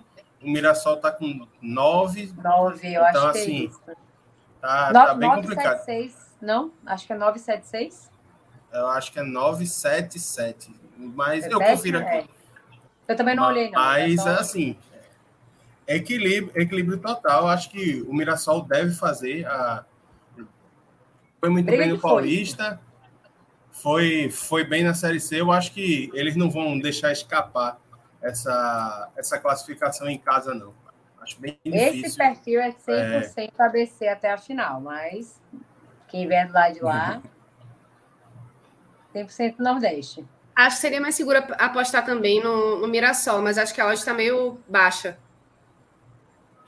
Então. Quanto fica fazendo a dupla com, a, com o São Paulo. Mirassol e São Paulo? É, na verdade, nessa, assim, desses dois, eu acho que a aposta arriscada é o São Paulo, inclusive. Justamente. É, é, um, é um time que oscila muito na, nas mãos do Rogério, que assim tanto faz fazer um grande jogo e vencer um grande adversário, como foram foi na eliminação do Palmeiras, é, ou quanto perder uma partida bizonha em casa. Então, é, eu, eu, eu não vejo o São Paulo como um time confiável.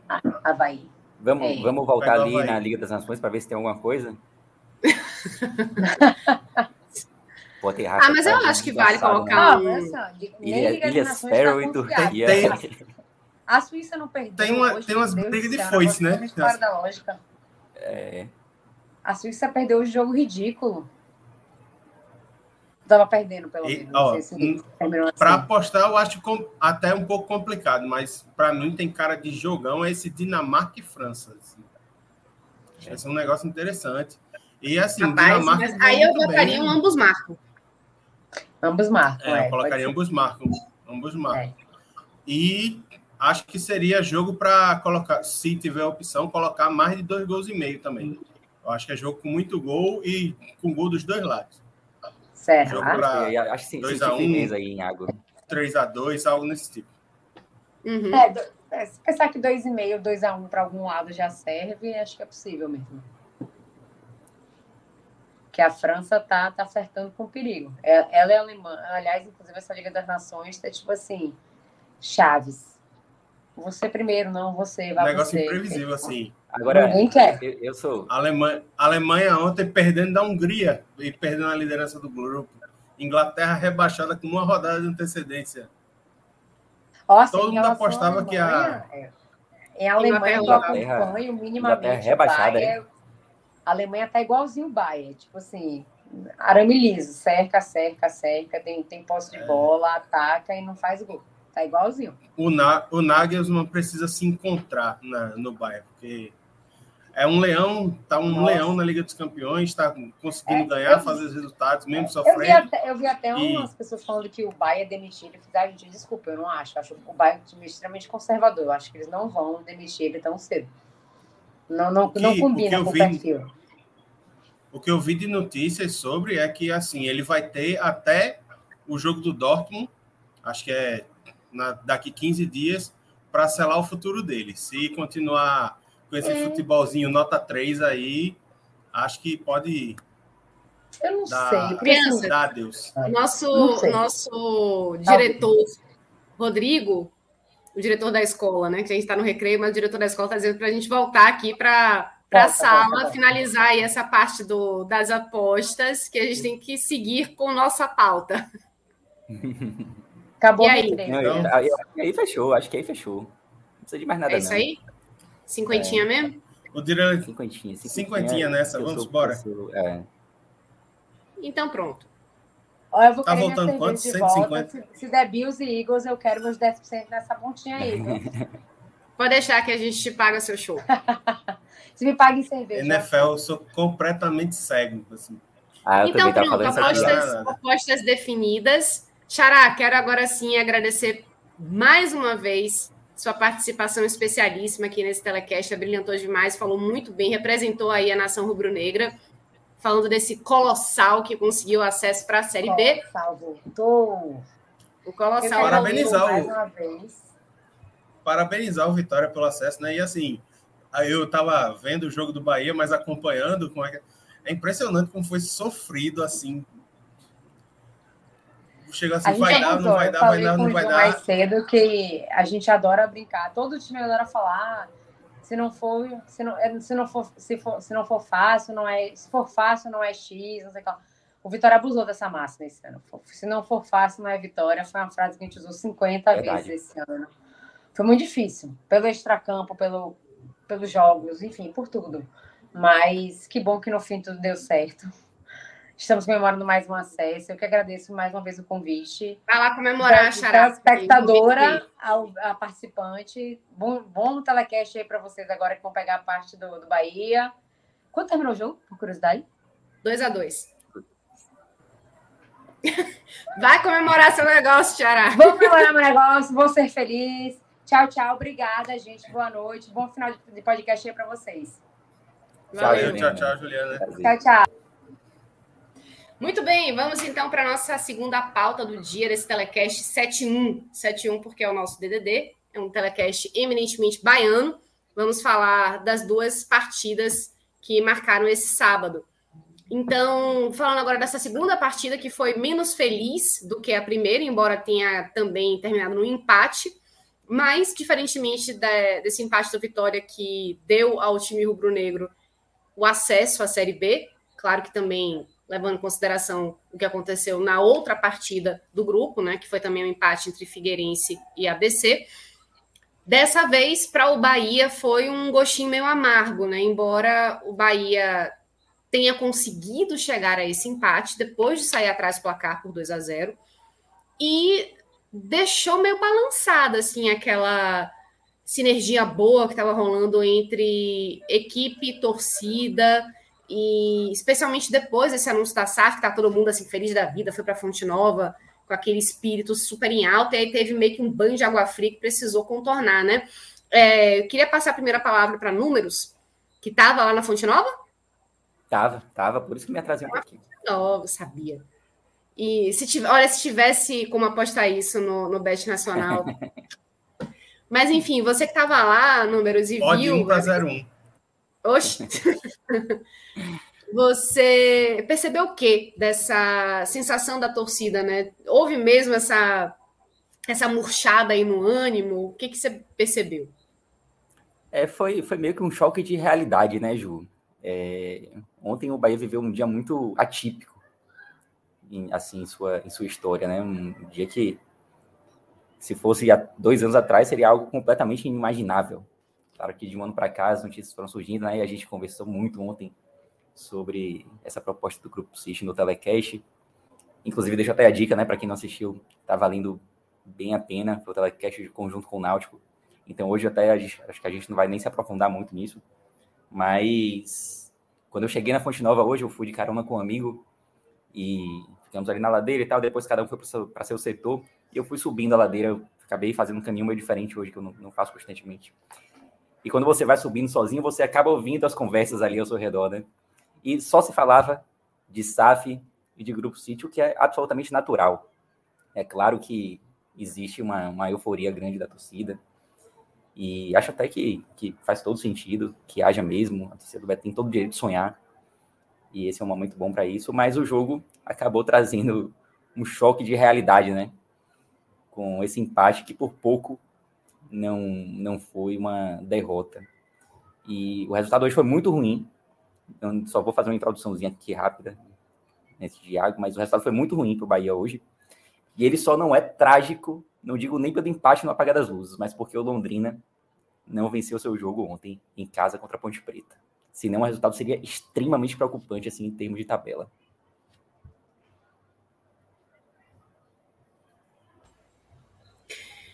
Vou passar agora a palavra para Iago. É, queria que você falasse, Iago, rapidinho, o que, que você percebeu dessa postura do Bahia, que diante de um de um adversário mais fraco tecnicamente, que está na parte de baixo da tabela, né?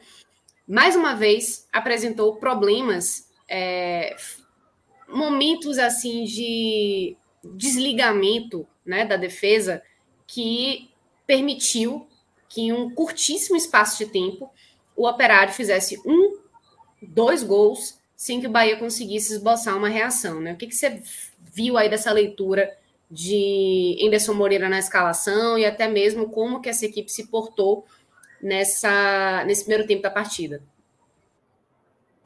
Eu, eu acho que o Anderson, para começar a partida, ele fez uma aposta assim, até certo ponto válida, na minha opinião. assim. Era um jogo que tinha toda uma atmosfera diferente para a torcida do Bahia. Era um jogo em que a, o time vinha numa sinergia muito boa com a torcida, teve a notícia muito boa da SAF, um crescimento a médio, curto e até longo prazo muito promissor do time. A torcida chegou junto, foram quase 40 mil torcedores na Arena Fonte Nova. E ele escala o time mais ofensivo, colocando o Mugni de segundo volante, é, colocando o Ricardo Goulart como o, o meio atacante do time, joga com três atacantes e tenta soltar o time para ver se o Bahia, na pressão, empurrado pela torcida, consegue o resultado logo nos primeiros 15 minutos. E aí, assim, já entrando na análise do jogo, o Bahia até fez o seu papel, a ideia até deu certo. Durante os primeiros 20 minutos de jogo, o Bahia realmente sufocou o operário, pressionou, é, deu calor na defesa, até marcou o gol com o Ricardo Goulart, só que o lance acabou impugnado por conta de um, de um impedimento, se eu não me engano, do Vitor Jacaré, que é quem faz o, o cruzamento para o Goulart marcar. E aí, assim. É Marcinho, não? Não, eu acho que. É, não sei, pode ter sido também. Pode ter sido. Né? Ali, naquele setor direito ali, eu, eu lembrava de ter sido o Jacaré, mas se for Marcinho, pode ter sido também. Ah, pode mas, ter sido assim, também, não tenho certeza. É, foi uma bola que, enfim, foi uma bola que veio da direita, chegou para o Goulart, o Goulart finalizou, venceu o Vanderlei, que já tinha feito duas boas defesas antes do gol. E aí a, o VAR chama o árbitro, o árbitro espera a análise do VAR, que traça as linhas e dá o impedimento. E aí, assim, nesse momento é, em que o Bahia tem o gol anulado, ele continua apertando, só que aos poucos a gente vê que o time começa a diminuir um pouco a intensidade. Até porque eu acho plenamente normal, porque não é comum um time conseguir jogar o tempo inteiro com a intensidade e com a pressão que o Bahia colocou nos primeiros 20 minutos. O problema é que quando deu espaço, o Bahia se mostrou muito vulnerável. E aí, assim, nas duas primeiras tocadas do Operário, o Operário fez o primeiro, o Bahia ainda atordoado na saída de bola, perdeu a bola, já tomou o segundo e pareceu que ficou sem entender o rumo do jogo. E as duas jogadas saíram de maneira muito comum, é muito semelhante, saindo pelo lado direito da defesa do Bahia. Então, assim, já, já dando até spoiler, assim, o Marcinho para mim foi o pior em campo, porque deu muito espaço, não marcou, e inclusive achei até displicente em um dos lances que ele olha apenas a passagem do Reina, do Reina, não, do, do Pavani, no cruzamento do segundo gol. Então, assim, e poderia ter sido pior, tá, Ju e Pedro? Porque o Operário, depois de abrir o 2 a 0 o Bahia continua tentando atacar, só que aí já não tem mais a força que tinha nos primeiros 20 minutos, já não consegue ser mais tão perigoso. O Operário meio que conseguiu é, plantar bem a defesa para suportar o volume que o Bahia tentava impor, e aí ele começa a não sofrer tanto perigo, o Vanderlei começa a não aparecer tanto, e começa a ficar cada vez mais perigoso no contra-ataque. E aí, aos 30 minutos, mais uma jogada pela direita, que o Marcinho é facilmente batido. Dessa vez não é o Pavani que passa por ele, é o Reina, que faz uma jogada, cruza para a área e a bola chega limpa para o centroavante, que chuta no pé da trave e a bola sai. Então, assim, o Bahia poderia ter saído com 30 minutos com uma atmosfera completamente favorável, perdendo por 3 a 0. E aí, assim, a gente já vê, já começa. No, Pedro estava lá, acho que deu para perceber muito melhor, ou dizer se foi, se realmente não foi isso. Na transmissão, a gente já começa a ver, a partir dessa segunda metade do primeiro tempo, alguns apupos, um, um pouco de insatisfação da torcida direcionada para o Anderson. E aí, assim, é uma sensação que vai crescendo ao longo do jogo, até acontecer uma coisa que foi destaque no final da transmissão, que foi um torcedor fala alguma coisa para o Anderson, quando ele está descendo para o intervalo para ir para os vestiários, e ele volta para retrucar o torcedor. Então, assim, eu acho que os, e já me antecipando. Só, só um, uma coisa também, rapidinho, Iago. É, isso já tinha acontecido uma vez com o Guto Ferreira. No finalzinho da passagem dele, houve esse momento assim de, de cobrança em que ele estava chateado e aí retrucou um torcedor e foi uma coisa assim meio fora até do que a gente espera de Guto, né? Porque normalmente é um cara muito na dele com a torcida. Sempre teve esse essa questão muito respeitosa, né? E naquele momento especificamente, que tava assim uma, uma tensão meio estabelecida entre técnico e torcida, ele não conseguiu segurar um pouco, foi lá e, e respondeu o torcedor, né? Então a gente vê que de repente, essa torcida do Bahia, quando se sente bastante é, inflamada, de certa forma, né, por conta das teimosias que entendem né, ser do, dos técnicos, né, conseguem chegar no. afetar o psicológico dos técnicos até mais cabeça fria, né, porque ainda são um cara que não se esquenta com torcida. Né, não, não lembro de tê-lo visto batendo boca com torcedor recentemente. Né? Se alguém lembrar, assim, pode falar, mas pelo menos no Bahia, das, na última passagem dele também, não lembro dele ter feito isso. É, com torcida, agora ele teve muito problema com a imprensa já, né? Um cara que em alguns momentos chegou a perder a cabeça em entrevista coletiva. Mas com Verdade. torcida, pelo menos aqui no Bahia também não me recordo. E aí, assim, eu, eu, eu ouvi até Pedro ah, é, assinalando com a cabeça, eu acho que foi realmente isso, né? Assim, deu para ver uma impaciência da torcida antes do final do primeiro tempo. E aí, assim, o jogo continua rolando, né? É, o Bahia, ele, com muita dificuldade, consegue o gol com o Ricardo Goulart, que marcou três vezes, mas só valeu uma, né? É, consegue o primeiro gol. Logo depois, o Bahia encaixa outra jogada. O Marco Antônio bate, o Goulart interfere na jogada impedido. E aí tem um segundo gol é, anulado pela arbitragem, e aí uma partida que poderia ter sido 3 a 3 no primeiro tempo, acaba 2 a 1 para o Operário. E aí, assim, já no, já no intervalo, dá para perceber, a gente vê na transmissão que a torcida já pega um pouco no pé do Marcinho, é, pelo, pelo que aconteceu, pelas falhas na jogada, tanto que ele já não volta no, do, do intervalo para o time, ele já volta com o André, que entra bem ajuda, dá um pouco de volume nos minutos iniciais. O Bahia até volta tentando pressionar, mas encontra um operário, que parece estar muito mais bem preparado para suportar essa pressão do que estava no primeiro tempo.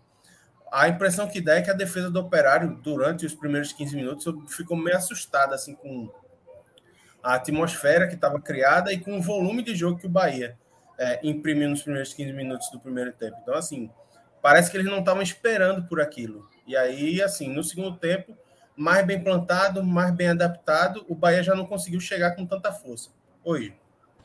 Oi, Iago. Só para trazer aqui informação de Luiz Henrique aqui no nosso chat, que está aqui falando, né? Que ele estava na coletiva, ele, Anderson Moreira, né? Estava na coletiva agora fazendo grosseria com jornalistas. É, então o cara fica um pouco destemperado, né? Com os torcedores não é algo tão normal, uhum. mas com, com imprensa o negócio já fica um pouquinho mais complicado. E o Flávio de Deus está aqui participando também, né? Bastante, Flávio. É, e concordando muito, às vezes, com a análise de, de vocês dois, meninos. Mas ele trouxe aqui uma, uma coisa que eu achei interessante. Olha, ele disse que é, Anderson fez o certo pela primeira vez, mas a desatenção, que é o normal, levou ao primeiro gol com 20 minutos, né? Então ele, ele acha que o que o Anderson Moreira acertou em colocar um time mais ofensivo, só que essa intensidade não foi suficiente para se converter em gols e que quando deu aquele pane na defesa, né, aquela falha, aquela desatenção pontual, que já é algo meio esperado, né, da defesa do Bahia às vezes, é, rolou essa esse placar adverso, né, que você estava comentando agora, Iago. E eu até concordo, rapidinho, Iago, só, só para pegar o comentário aí, é, eu esqueci o nome, Flávio, né? Que apareceu aí agora. É, eu concordo até que a escalação de Anderson foi boa hoje. Não, não critico a escalação, não. É, e eu acho que ele também acertou ao tirar Marcinho logo no intervalo. Porque Marcinho, concordo perfeitamente com o Iago, deu espaço demais uma avenida ali nos, nos dois gols do Operário. E já não havia clima, ele começou a ser vaiado. Essa, essas vaias que você ouviu, Iago, claro que uma parte delas, delas foram direcionadas a Anderson também, que já não vivia um, um clima amistoso com a torcida desde o jogo do esporte. Aliás, desde, desde sempre, né? Mas acho que no jogo do esporte se intensificou um pouco mais, e hoje mais ainda. E também houve muita vaia direcionada a Marcinho logo depois do segundo gol, porque o primeiro gol já havia saído ali nas costas dele, e o segundo mais ainda. É, e já houve uma certa pressão ali, vaias e tal. Lógico que tem sempre aquela galera que bate palma também, pedindo um apoio, então houve uma certa divisão, mas a pressão estava grande e Massinho já não via fazendo uma boa partida, então acho que ele acertou também ao tirar Massinho no intervalo. É, depois tem assim, outras coisas que eu discordo dele, mas, mas deixa para depois. Não, é. Uh, e aí, assim, beleza. Esse contexto, esse contexto posto, né? O Bahia tentando atacar, tentando chegar e sem conseguir. É, o Anderson ele joga o time mais à frente quando ele tira o Luiz Henrique, coloca o copete, deixa o time mais exposto. E aí, para mim, vem um momento que eu acho que pode ser, inclusive, uma chave virada para essa irritação do Anderson é, durante a partida. Que é o seguinte: quando ele tira o Mugni, e aí dá para ouvir perfeitamente na, na transmissão o estádio chamando ele de burro, burro, burro, burro. E aí, assim, o Mugni, na minha opinião, fazia boa partida, só que parecia, teve cansado um pouco, porque a gente sabe, desde a época do esporte, é um jogador de muita entrega, que é, tem, é aquele todo campista, é um cara que está em todo lugar, que tenta ajudar. Se não está fazendo a partida tecnicamente brilhante, nunca falta entrega. E aí, assim, ele parece ter cansado um pouco. O Anderson substitui, essa substituição pega muito mal com a torcida do Bahia. E aí, a, o clima que parecia ser amistoso e totalmente favorável, meio que dá uma virada e parece que azeda um pouco a relação, não com o time, mas muito com o treinador da torcida. E, inclusive, com as mudanças, o Bahia ele não consegue ser ofensivo como Anderson queria colocar. E aí o Matheus Costa ele devolve substituições colocando o Operário mais para trás e tirando a referência, né, o, o centroavante dele, que me fugiu o nome agora, deixa eu só conferir aqui. É o Júnior Brandão. O Júnior Brandão, perfeito. E aí ele tira o Júnior Brandão, ele coloca um atacante de velocidade e faz com que o time fique totalmente moldado para o contra-ataque. E aí o, o Operário ele chega com duas bolas chutadas de fora que vão que vão a esmo tal, mas depois da modificação do, Mugni, a torcida parece que fica ainda mais satisfeita e essa insatisfação vai crescendo até que o Bahia consegue a partir dos 35 minutos começar a voltar a criar chance. E aí tem uma chance com o Rodaliga que cabeceia para fora e já nos acréscimos chega ao gol numa bola parada do Patrick, Patrick Veron, eu acho o nome dele. É, ele cruza, Ignacio desvia, a bola pega na cabeça do, do zagueiro Disseu, do Operário, e mata o, completamente o goleiro Vanderlei. E aí o Bahia empata, o clima parece que dá uma amenizada na Fonte Nova, e para coroar esse, essa tensão, esse misto de tensão do jogo, no último lance, o Bahia tentando pressionar, Rodaliga dá um, um um carrinho completamente proporcional do Vanderlei, é expulso. O, o juiz interrompe a partida e, inclusive, encerra a partida com o Vanderlei no chão. E aí é quando chega esse momento de quando os jogadores estão saindo de campo e o Enderson junto para o vestiário. Um torcedor diz alguma coisa para ele e ele que já estava saindo, ele volta para retrucar o torcedor. E aí é contido e retirado. Então, assim, Ju, é, a partida fora o resultado, eu acho que o, o, grande extrato é esse, assim, uma relação que já vinha complicada da, da torcida do Bahia com o Anderson, é, por, por conta de desempenho, especialmente depois da derrota do esporte, eu acho que lembra, é quando o caldo azeda, a gente sente o cheiro logo, eu acho que o cheiro do caldo azedo da relação entre os dois subiu hoje, especialmente depois do, dos xingamentos e dele discutindo com o torcedor. Então, se o momento do Bahia é muito favorável fora de campo, eu acho que a relação do Bahia para com o treinador chegou, acho que é o seu momento mais crítico. E aí eu lembro muito bem quando o Guto foi demitido, que contrataram o Anderson, justificaram a contratação, a demissão de um e a contratação do outro, para melhorar o desempenho da equipe. Eu queria até saber de Pedro, que acompanha mais de perto e tal, se realmente essa mudança se justifica. Se essa questão, essa querela entre torcida e treinador está justificando essa mudança. Porque eu, particularmente, do, do, que eu vi do Bahia hoje, eu vi intervalos de futebol muito bons. Só que, assim, no grosso, assim, quando o Bahia ficou em desvantagem em, no placar, o time pareceu não conseguir reagir, não conseguir jogar. Então, Iago, posso, posso já seguir, Ju? Vamos lá, é, respondendo aí a, a, pergunta de, de Iago. É, essa, essa, essa justificativa para a demissão de Guto e a contratação de Anderson vai perseguir Freeland até o final do campeonato, tá? É, e eu não vejo absolutamente nenhuma evolução do Bahia de Guto para o Bahia de Anderson e nos últimos jogos já percebo uma involução. O trabalho de Anderson esse ano para mim no Bahia é muito ruim, é, não só em termos de escolhas, como de desempenho também. E claro que o Bahia ele segue no G4 não só pela pontuação que conquistou com o Guto no início do campeonato, mas também por pontos conquistados com o próprio Whindersson. Mas muitas vezes o futebol que o Bahia apresentou irritou a torcida e o Bahia é difícil você citar assim jogos em que o Bahia jogou bem. É muito difícil nessa série B.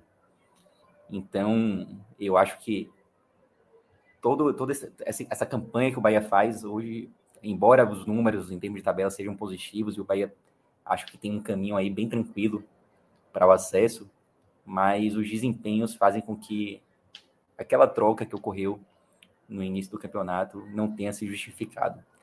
É, a gente falou aqui muitas vezes nos telecasts que um time que vai mal fora de casa, e o Bahia, nesses últimos jogos, tem ido muito mal fora de casa, a ponto de não ter chutado nenhuma bola ao gol nas últimas duas partidas zero, zero chutes ao gol. É, times que não, não ganham fora de casa, que não conquistam pontos fora de casa, precisam necessariamente fazer o dever de casa. E eu tinha muito medo do, do Bahia ter uma partida como a de hoje. Uma partida em que você até atuando bem, o Bahia atuava bem, até sofrer o primeiro gol, como o Iago já pontuou. Mas, é, por um vacilo ali de, de marcação, acabou sofrendo o gol. Isso acontece, é natural, acontece com todos os times, mas times que não pontuam fora de casa não podem se dar o luxo de dar esses vacilos, porque você acaba não encontrando ali uma pontuação que te deixe com tranquilidade no G4. É... O Bahia hoje vai lá que até conseguiu o empate no final, né? Mas como eu falei no início, esse resultado ele foi muito ruim para o Bahia, justamente por esse aspecto de não ganhar fora de casa. E o Bahia tem que agradecer muito a, Ponte Preta. Porque se o Londrina ganha o jogo na sexta, o Bahia entraria em campo hoje com uma diferença de três pontos, que já é uma diferença que incomoda, e indo para dois jogos fora de casa, né? Onde o Bahia vem tendo esses desempenhos bem, bem questionáveis. É, por sorte, mais uma vez a tabela ajudou o Bahia em um dia em que o Bahia vacilou. E já me preocupa também o fato que o Bahia vai para a sua terceira partida seguida sem vencer. É a primeira vez nessa Série B que o Bahia passa por uma, uma sequência dessas de três, três partidas sem triunfos. Foram dois empates e uma derrota, né? Ou seja, de nove pontos conquistados, o Bahia ganhou dois. Se o Bahia tivesse aproveitado um pouco melhor essa sequência, vai lá que tinham dois jogos fora de casa, mas se o Bahia tivesse pontuado um pouquinho mais, se tivesse vencido hoje, por exemplo, o Bahia abriria nove pontos de vantagem para o quinto colocado. E mais do que isso, nove pontos de vantagem com vitórias a mais, que possibilitaria o Bahia não perder a vaga no G4, mesmo se tudo desse errado nas três próximas rodadas, e já com 21 pontos em disputa, né? Então, se o Bahia vence o jogo, daria um passo absurdo, assim, em geração ao acesso. E a impressão que eu tenho é que o Bahia não quer ter um acesso tranquilo. Ele está se esforçando para que seja um acesso ali um pouco mais complicado, sabe? Com a emoção no final. Eu acho que o acesso vem. Olha, eu vou vezes. lhe dizer, viu? Vou lhe dizer, viu, Pedro? Eu acho que já, já basta de um acesso dramático do Vitória, viu? Eu acho que para a turma aqui do, do DDD, do, do 71, basta um acesso dramático por vez, né? Que legal que a gente vai, muito provavelmente, ter os dois times subindo, né, para suas respectivas séries nesse, nesse ano, mas velho, é...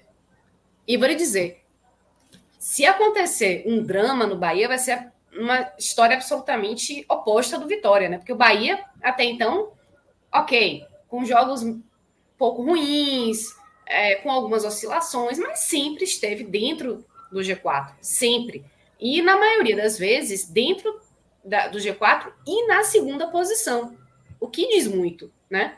Agora, se em algum momento agora dessa reta final ficar ameaçada essa permanência no G4 e chegar a sair, Rapaz, vai eu ser um, um, um, sufoco grande demais. Eu acho que vai, seria até uma, seria uma inversão, né? Porque se o drama do Vitória for um drama heróico, é uma, uma história de um time que estava desacreditado, praticamente entregue, considerado candidato a rebaixamento, brigando contra a queda e consegue o acesso. O Bahia, se ele passa aperto depois de passar 31 rodadas, pelo menos, no, no G4 de maneira ininterrupta e vai para brigar ali quarto, quinto, é, eu acho que é um, é um drama com notas bem fortes de fracasso.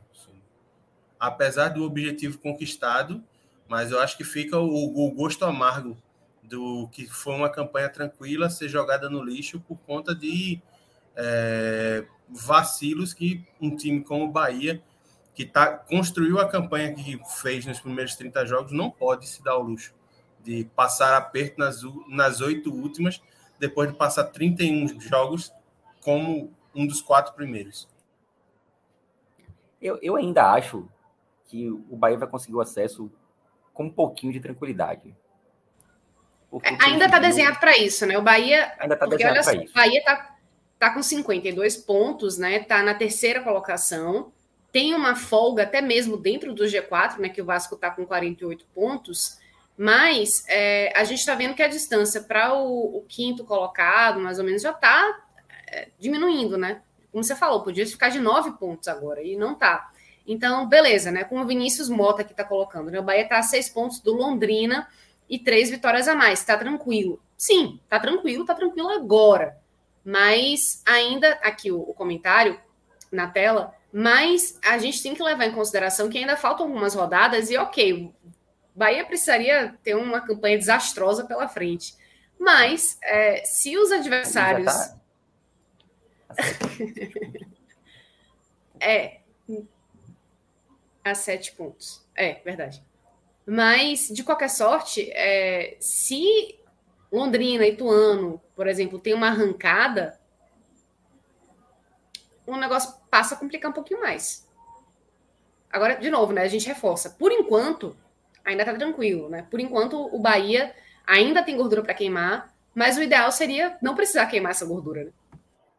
É, Ju, eu ouvi, assim, muitas vezes durante o campeonato, torcedores falarem que o Bahia só estava no G4 por conta dos outros times, né? Aqueles times que estavam ali perseguindo o G4 e que não conseguiam se aproximar. E eu até discordava um pouco disso. O Bahia estava, na minha opinião, o Bahia estava no G4 porque estava fazendo a pontuação de G4. Até continua com a pontuação de G4.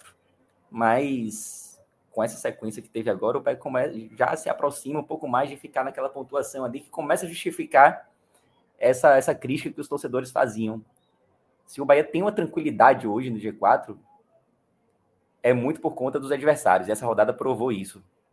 Porque pô, de nove pontos, o Bahia conquistar dois e continuar sete pontos de vantagem, velho.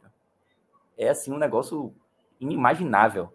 É, o Bahia, nessa rodada, o Bahia, mesmo empatando, mesmo tendo esse resultado bem ruim contra o Operário, ainda conseguiu elevar a diferença que tinha em relação ao quinto colocado.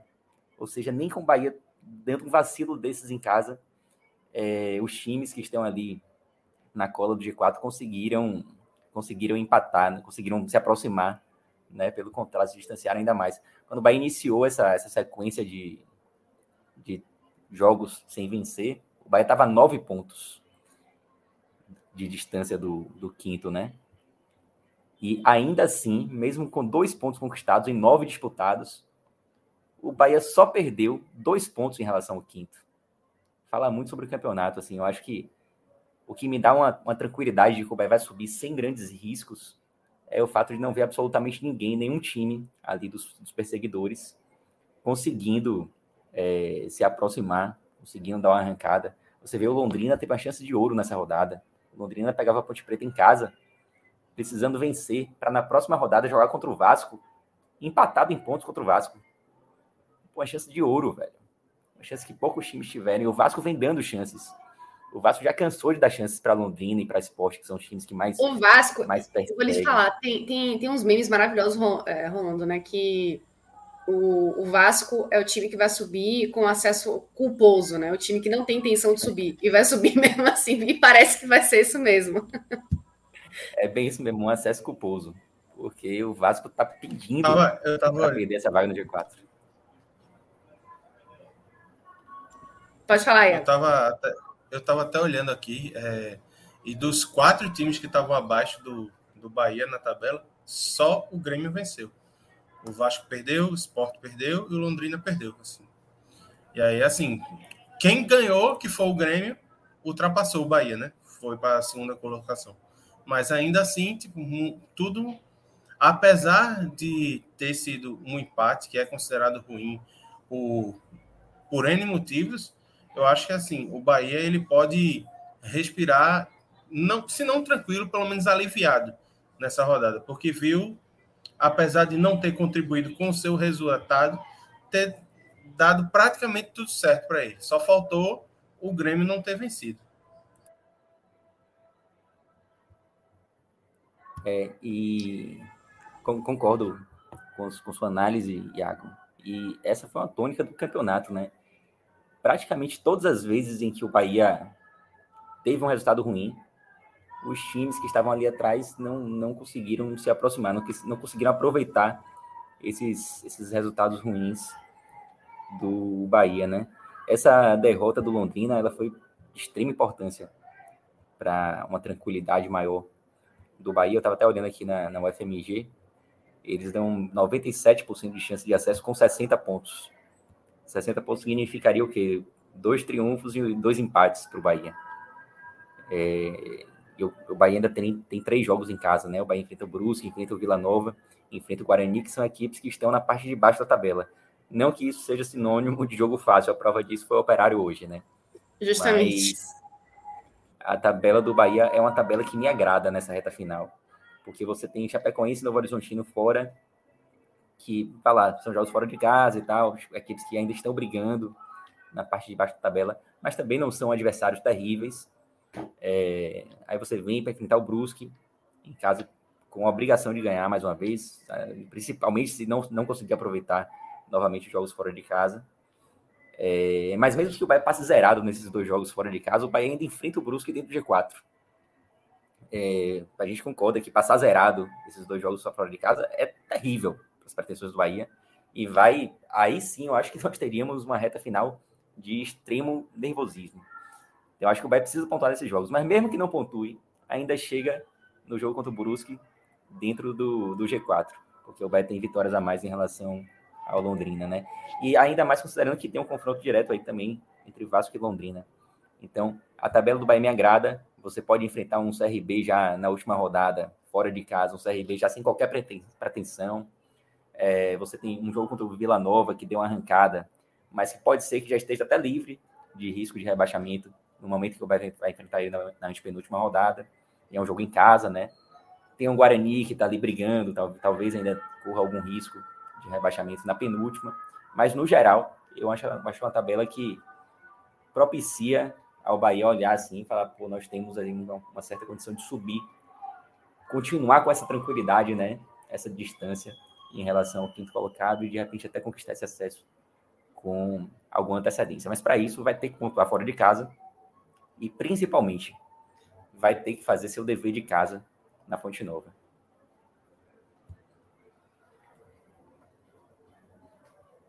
Dito isso, é, algo que eu vi aqui, cadê? Ângelo Frederico Torres falou e eu acho interessante. Olha, os últimos cinco jogos do Bahia repetidos formarão uma campanha desastrosa. E aí eu fui buscar esses últimos jogos do Bahia, já chegando por esse último jogo, né, de, de hoje, né, que foi esse empate.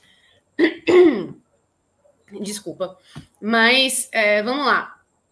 O Esporte Clube Bahia empatou com o Operário dentro de casa, que é um, um resultado muito ruim para um time que tem se apoiado principalmente nos jogos dentro de casa para formar esse, essa pontuação melhor. Mas o Bahia perdeu para o esporte fora de casa. O Bahia empatou com o Criciúma, também fora de casa. O Bahia venceu Tom Bense, ok, três pontos, mas teve também a Ponte Preta que perdeu, né? Perdeu para a Ponte Preta. Então, esses jogos aí, se o Bahia repetir esse, esse retrospecto, né? Tem, vamos lá, é, três pontos, quatro pontos, cinco pontos. É ruim. Ou não? É, chegaria, chegaria a 58 e nos próximos cinco jogos se repetisse essa, essa, essa sequência, né? É muito ruim, ainda mais considerando as partidas terríveis, absolutamente terríveis que o Bahia, Bahia fez fora de casa, assim, tipo. Porque hoje, eu diria que não foi até uma partida terrível, não, foi uma partida ruim. Mas principalmente ali no início do jogo, o Bahia jogou bem. É, parecia que ia ser até um, um, jogo fácil, né? Acabou não sendo. E a partida contra, contra o Tom Bense, o Bahia saiu atrás do placar, mas também fez uma boa partida, uma das melhores até talvez a melhor, sob o comando de Anderson. É, mas, de fato, são cinco, cinco rodadas bem complicadas, assim, cinco pontos. Você está fazendo um ponto por rodada, né? Faltando sete, 52 pontos, iria 59. Considerando que os, os outros times não pontuam, dá até para pensar em subir com 59. Talvez a gente tenha uma, um corte dos menores da história, né? 59, se não me engano, é, é a menor pontuação que alguém já subiu. Acho que já podemos então passar para as análises individuais, a não ser que alguém tenha algo mais para pontuar. Não? Eu falei, eu falei que eu ia, que eu ia criticar Anderson, né, em algum momento. Tipo, primeiro assim. Você pode, inclusive, que... botar ele no, no seu pod negativo. É, pronto, pronto eu vou Uma dica. do pod negativo. não, não, não é, eu nem vou colocar ele, mas, mas algumas escolhas dele eu vou, eu vou cornetar. Pronto, beleza. Quer começar então o, o, o pod do bem e do mal, Pedro? Vai lá. Pode ser, vou começar, vou começar pelo mal. A partida hoje merece começar pelo mal. Assim, Marcinho, Iago até já, já adiantou lá no início, né? Marcinho hoje é o pior em campo disparado. Marcinho foi decisivo nos dois gols, os dois gols pelo lado dele. E a gente comentou também alguns telecasts, Lula batia muito nessa tecla. É, André, ele, ele era o titular do Bahia no início do campeonato, e ele não fez absolutamente nada para perder a posição. Não teve assim uma, uma partida tenebrosa de André e, e falar, pô, esse cara aqui não tem a menor condição. Exatamente. Hoje ele foi bem. Hoje, hoje eu acho que a partida deixou muito clara que essa decisão de Anderson, que não foi hoje, já vem de algum tempo, foi muito errada. Ju, Justa levanta a mão ali. Ah, desculpa. Ah, não, beleza. É... Não, foi só. É, tem, tem uns bichinhos aqui que tá muito quente. Ah, né? tranquilo. Salvador deu uma esquentada bizarra agora, então tem uns bichinhos aqui de, de, é, hum. de chuva, né? Alguns. Enfim, aí passam por aqui, eu tento essas coisas. né, outro, rapaz, outro dia apareceu uma aranha aqui, tipo, horrível, não, não, gravando aqui, não foi nem um telecast, foi. Acho que o álbum da Copa, tomando um susto retado, mas enfim. É, pois é, eu acho que hoje, o jogo de hoje deixou bem claro assim que essa escolha de Anderson por Marcinho ela não se justifica, ela não se justifica. Marcinho até fez em alguns momentos boas partidas, não hoje, hoje foi tenebroso. Mas eu acho que a maior parte das partidas de Massinho a gente encontrava motivos para criticá-lo. Hoje talvez tenha sido a pior. A gente já colocou ele como pior em campo em outras oportunidades. Não sei se como pior, mas no, no, no pódio em algumas oportunidades. E hoje, para mim, sem dúvida nenhuma, assim, ele é o pior. Não gostei também da partida do Luiz Henrique. Luiz Henrique, Luiz Henrique é fraco. É até um jogador que pô, eu tenho até uma, uma boa vontade assim, com ele, porque eu sei que ele é Bahia, a família é Bahia e tal e eu torço para jogadores assim, mas é, acho até que Anderson acertou de colocar ele hoje, porque a formação ali com Rezende não vinha me agradando. Mas Luiz Henrique não, não teve uma boa passagem assim pelo Bahia, acho que já dá para dizer isso. É, Marco Antônio também não gostei da partida hoje, embora tenha feito tenha feito gol, né? Dá para dizer que o gol, o gol anulado foi dele, embora tenha desviado em golar e foi um bonito chute. Mas não gostei da partida de Marco Antônio. É, Patrick também acho que esteve abaixo, mas meu pódio hoje vai ser Marcinho, Luiz Henrique e Marco Antônio, com o Marcinho assim bem pior e pelo Luiz Henrique pelo menos correu assim, tipo, dá para fazer essa, essa ponderação. Os piores são esses. Emendo logo nos melhores? Não, vamos passar então para Iago poder trazer o, o pódio dele do mal para a gente poder comparar e depois ele já começa o pódio do bem. Beleza, Iago? Beleza. É, eu concordo bastante com muito do que Pedro falou, mas eu queria comentar a, a questão do Luiz Henrique, porque assim é, é um jogador que foi muito criticado, foi sacado do time, foi meio que escanteado dentro do Bahia porque tinha muita dificuldade defensiva. Hoje ele voltou para o time titular e ele não chegou aos pés de comprometer o que o Marcinho, que é titular absoluto, comprometeu. Então eu acho que assim, é, é, eu, pelo menos foi uma coisa que eu pensei bastante durante a partida. E eu acho que vale colocar a reflexão assim. Claro eu concordo que, com você também. Embora claro tenha colocado os dois ali, mas a diferença é grande. Assim, tem limitação. É, dá para ver que é um jogador que defender não é muita dele, ele é muito mais um ala do que um lateral. É, ele, ele até tem boa vontade para defender, ele apoia bem, mas para ser o cara da retaguarda pelo lado esquerdo, não, não é muita dele, não. Acho que assim, ele jogando numa segunda linha, talvez ele tivesse mais futuro do que sendo o, o lateral esquerdo do time.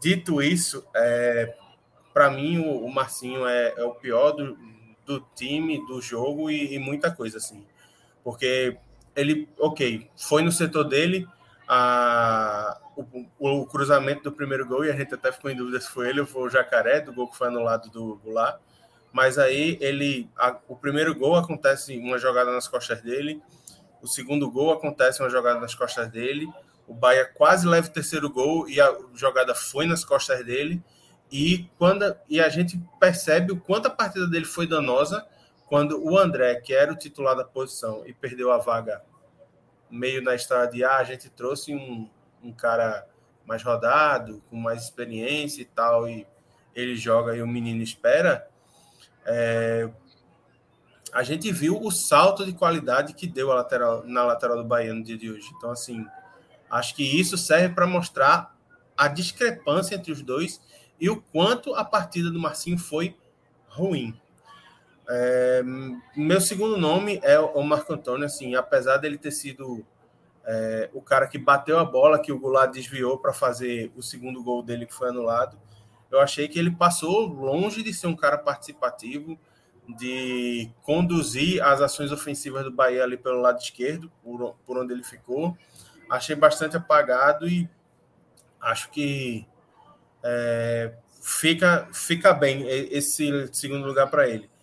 E a terceira posição eu colocaria para o Patrick de Luca, porque as, se as jogadas estouraram todas pelo lado do Marcinho, é, eu meio que senti um pouco de falta de combate no meio-campo ao longo da partida. Assim.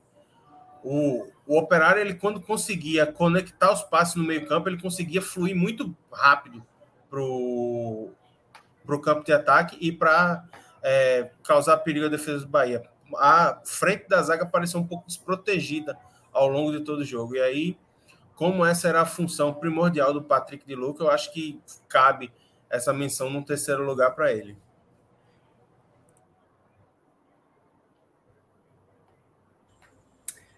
Ok. É... Top 3 do bem. Seguimos? Top 3 é difícil, viu? Top, top 3 vai ser. Vamos, vamos lá. Precisa de um pouco de Diga... boa vontade, realmente. É. Não, beleza. Olha só, olha só. Vamos fazer o seguinte, né? Vamos colocar o pódio do jeito que você entender. Se você acha que não dá para colocar três, bote dois, bote um, lá aí. Mas traga aí seus destaques positivos ou menos negativos. Ah, vamos lá. Acho que dá para citar dois jogadores. Primeiro, o André que entrou muito bem na partida hoje. E, assim, próximo, próximo, próximo jogo contra o Chapecoense, se, se Anderson me inventar de voltar com o Marcinho, velho, com a partida que o André fez hoje, sinceramente, Eu já deixo adiantado meu voto aqui como pior, de, pior ainda na próxima partida, se isso acontecer. Mas acho que André hoje justificou uma titularidade, assim, sabe? Tipo, não, não, não vejo como André perder essa titularidade depois da partida de hoje. Acho, acho até, números, que seria meio que um reforço de uma teoria que a torcida já trazia, né? De que ele já estava. André já se mostrava como uma opção viável e que poderia ser trabalhada para assumir essa titularidade, porque ele vinha tendo futebol para isso, mostrando futebol para isso, mas que aí chega esse cara com a grife e com o aval do diretor de futebol, né, o, o, o e meio que escanteia André de um processo que ele estava vivendo de amadurecimento para o profissional, né? Então, a torcida já falava isso, de que André merecia mais oportunidades e que ele tecnicamente demonstrava bom futebol, o suficiente, inclusive, para ser o titular. E isso agora está ficando cada vez mais claro, né? Exato. Eu estava aqui até pensando, Ju, quando você falava, acho que eu, acho que eu vou montar um pódio, tá? Vou, vou botar três. É... Eu gostei da partida do Goulart hoje, acho que o Goulart levou perigo em alguns momentos. É... Talvez tenha sido o jogador mais perigoso ali em termos ofensivos hoje melhor partida dele com o camisa do Bahia, talvez. Então, Goulart para mim tá nesse pódio. E assim, e Mugni é sempre um jogador importante para o Bahia, né? Você vê que hoje, quando ele saiu do, do jogo, a torcida pegou muito no pé de, de Anderson, e eu entendo a torcida. Eu sei que Mugni tem essa dificuldade de completar 90 minutos e tal. É, de fato, um jogador que corre muito, que, é, enfim, se desgasta muito durante as partidas mas eu acho que em alguns momentos é preciso insistir um pouco mais com ele, porque ele, ele é muito importante para o esquema do Bahia. E hoje, com o time perdendo para o Operário, um time da parte de baixo, de baixo da tabela, eu acho que era para ter insistido um pouquinho mais ali, com o Mugni mesmo cansado, sabe? Então, eu concordei um pouco com a, com a reação da torcida naquele momento, mesmo entendendo que Mugni tem essa dificuldade. Então, vou montar meu pódio dessa forma aí, vou colocar. Eu tô bem na dúvida assim entre André e Goulart com o melhor. Mas acho que eu vou colocar Goulart com o melhor hoje. Muito bem. É... Algo mais para pontuar, gente? Acho que conseguimos dissecar bem o momento do Bahia. Eu não, Temos. eu não falei meu pódio. Oxente, velho. Como assim? É, eu não falei o meu pódio Faltou tudo bem aí, né? Faltou tudo bem, só, só, e tem só gente pelo, bem? só pelo mal. Tem, eu basicamente eu fecho, fecho com o Pedro. Realmente, assim, eu acho que eu vou até um pouco mais longe. Eu acho que, assim, do que eu vi de Goulart nessa volta dele ao Brasil, é, pelo Santos e pro Bahia, eu acho que hoje foi a melhor partida dele no ano. É, muito participativo, é, jogando como meia, é, levando o time ao ataque, aparecendo na área para finalizar, incomodando a defesa do, do Operário. Eu acho que esse era o Goulart que a diretoria do Brasil, do Brasil, do Bahia sonhava em ter quando, quando trouxe ele para cá. Então, assim, acho que hum, jogou, na minha opinião, muito bem. Marcou até três gols, pena que só valeram dois, porque se os outros dois tivessem valido, teria triunfo do Bahia hoje. Mas, assim, muito participativo, jogou os 90 minutos, brigou, apareceu. É, na bola do gol, ele tá lá na área tam, junto para tentar cabecear. Então, assim, muito importante a partida dele. Não só pelo gol, mas acho que pelo desempenho. Mostra um espectro de crescimento e que, se se confirmar, vai ser muito importante para o Bahia nessa reta final de Série B. Em segundo lugar, o André, porque ele entra e, assim, a lateral direita do Bahia muda da água para o vinho. É um negócio, assim, impressionante o acréscimo de qualidade quando sai o Marcinho e ele entra. Eu acho que a partida de hoje é assim, chegar e dizer, ó, tem que ser o titular. Não dá para continuar insistindo com o Marcinho, tendo um cara como André no, no banco de reservas. E fecho também com o Mugni, que apesar de não ter conseguido é, ficar os 90 minutos, ele foi importante na distribuição de bola, ajudou, na minha visão, até muito mais do que Patrick de Luca na marcação. Acho que ele marcou melhor do que o Patrick, mesmo sendo o segundo homem do combate no meio-campo. Ajudou, distribuiu, teve em todos os lugares do campo, tentou é, ser alternativo no ataque. Então, assim, é um cara que é muito voluntarioso, mesmo quando não é brilhante. E é um, é um tipo de jogador que ajuda muito, especialmente no contexto de Série B. Muito bem, Thiago Minhoca está aqui de olho na gente. Será que já estamos passando aí do tempo? Rapaz. Muito bem. Vamos lá. Acho que já agora sim, né? Já conseguimos encerrar esse essa análise do Bahia desse empate ruim, de certa forma, em termos de desempenho em casa, de expectativa da torcida, de pontuação também faltando alguns jogos aí para o final da, da Série B. Então, vamos lá. É, Flávio de Deus está perguntando aí do acesso do Vitória. Ô, irmão, a gente já falou. é, volta um pouquinho na live que fica lá salva. A gente falou com Juliana Tourinho. E Thiago Minhoca acabou de dar uma informação importantíssima e felicíssima.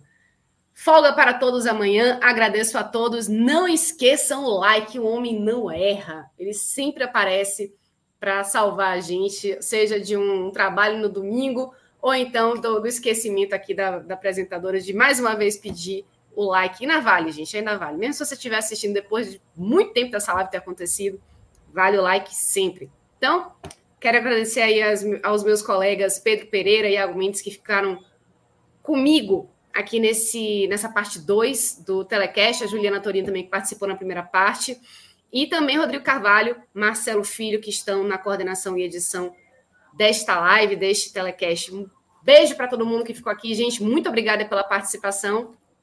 Bora sabadar. Tchau, tchau.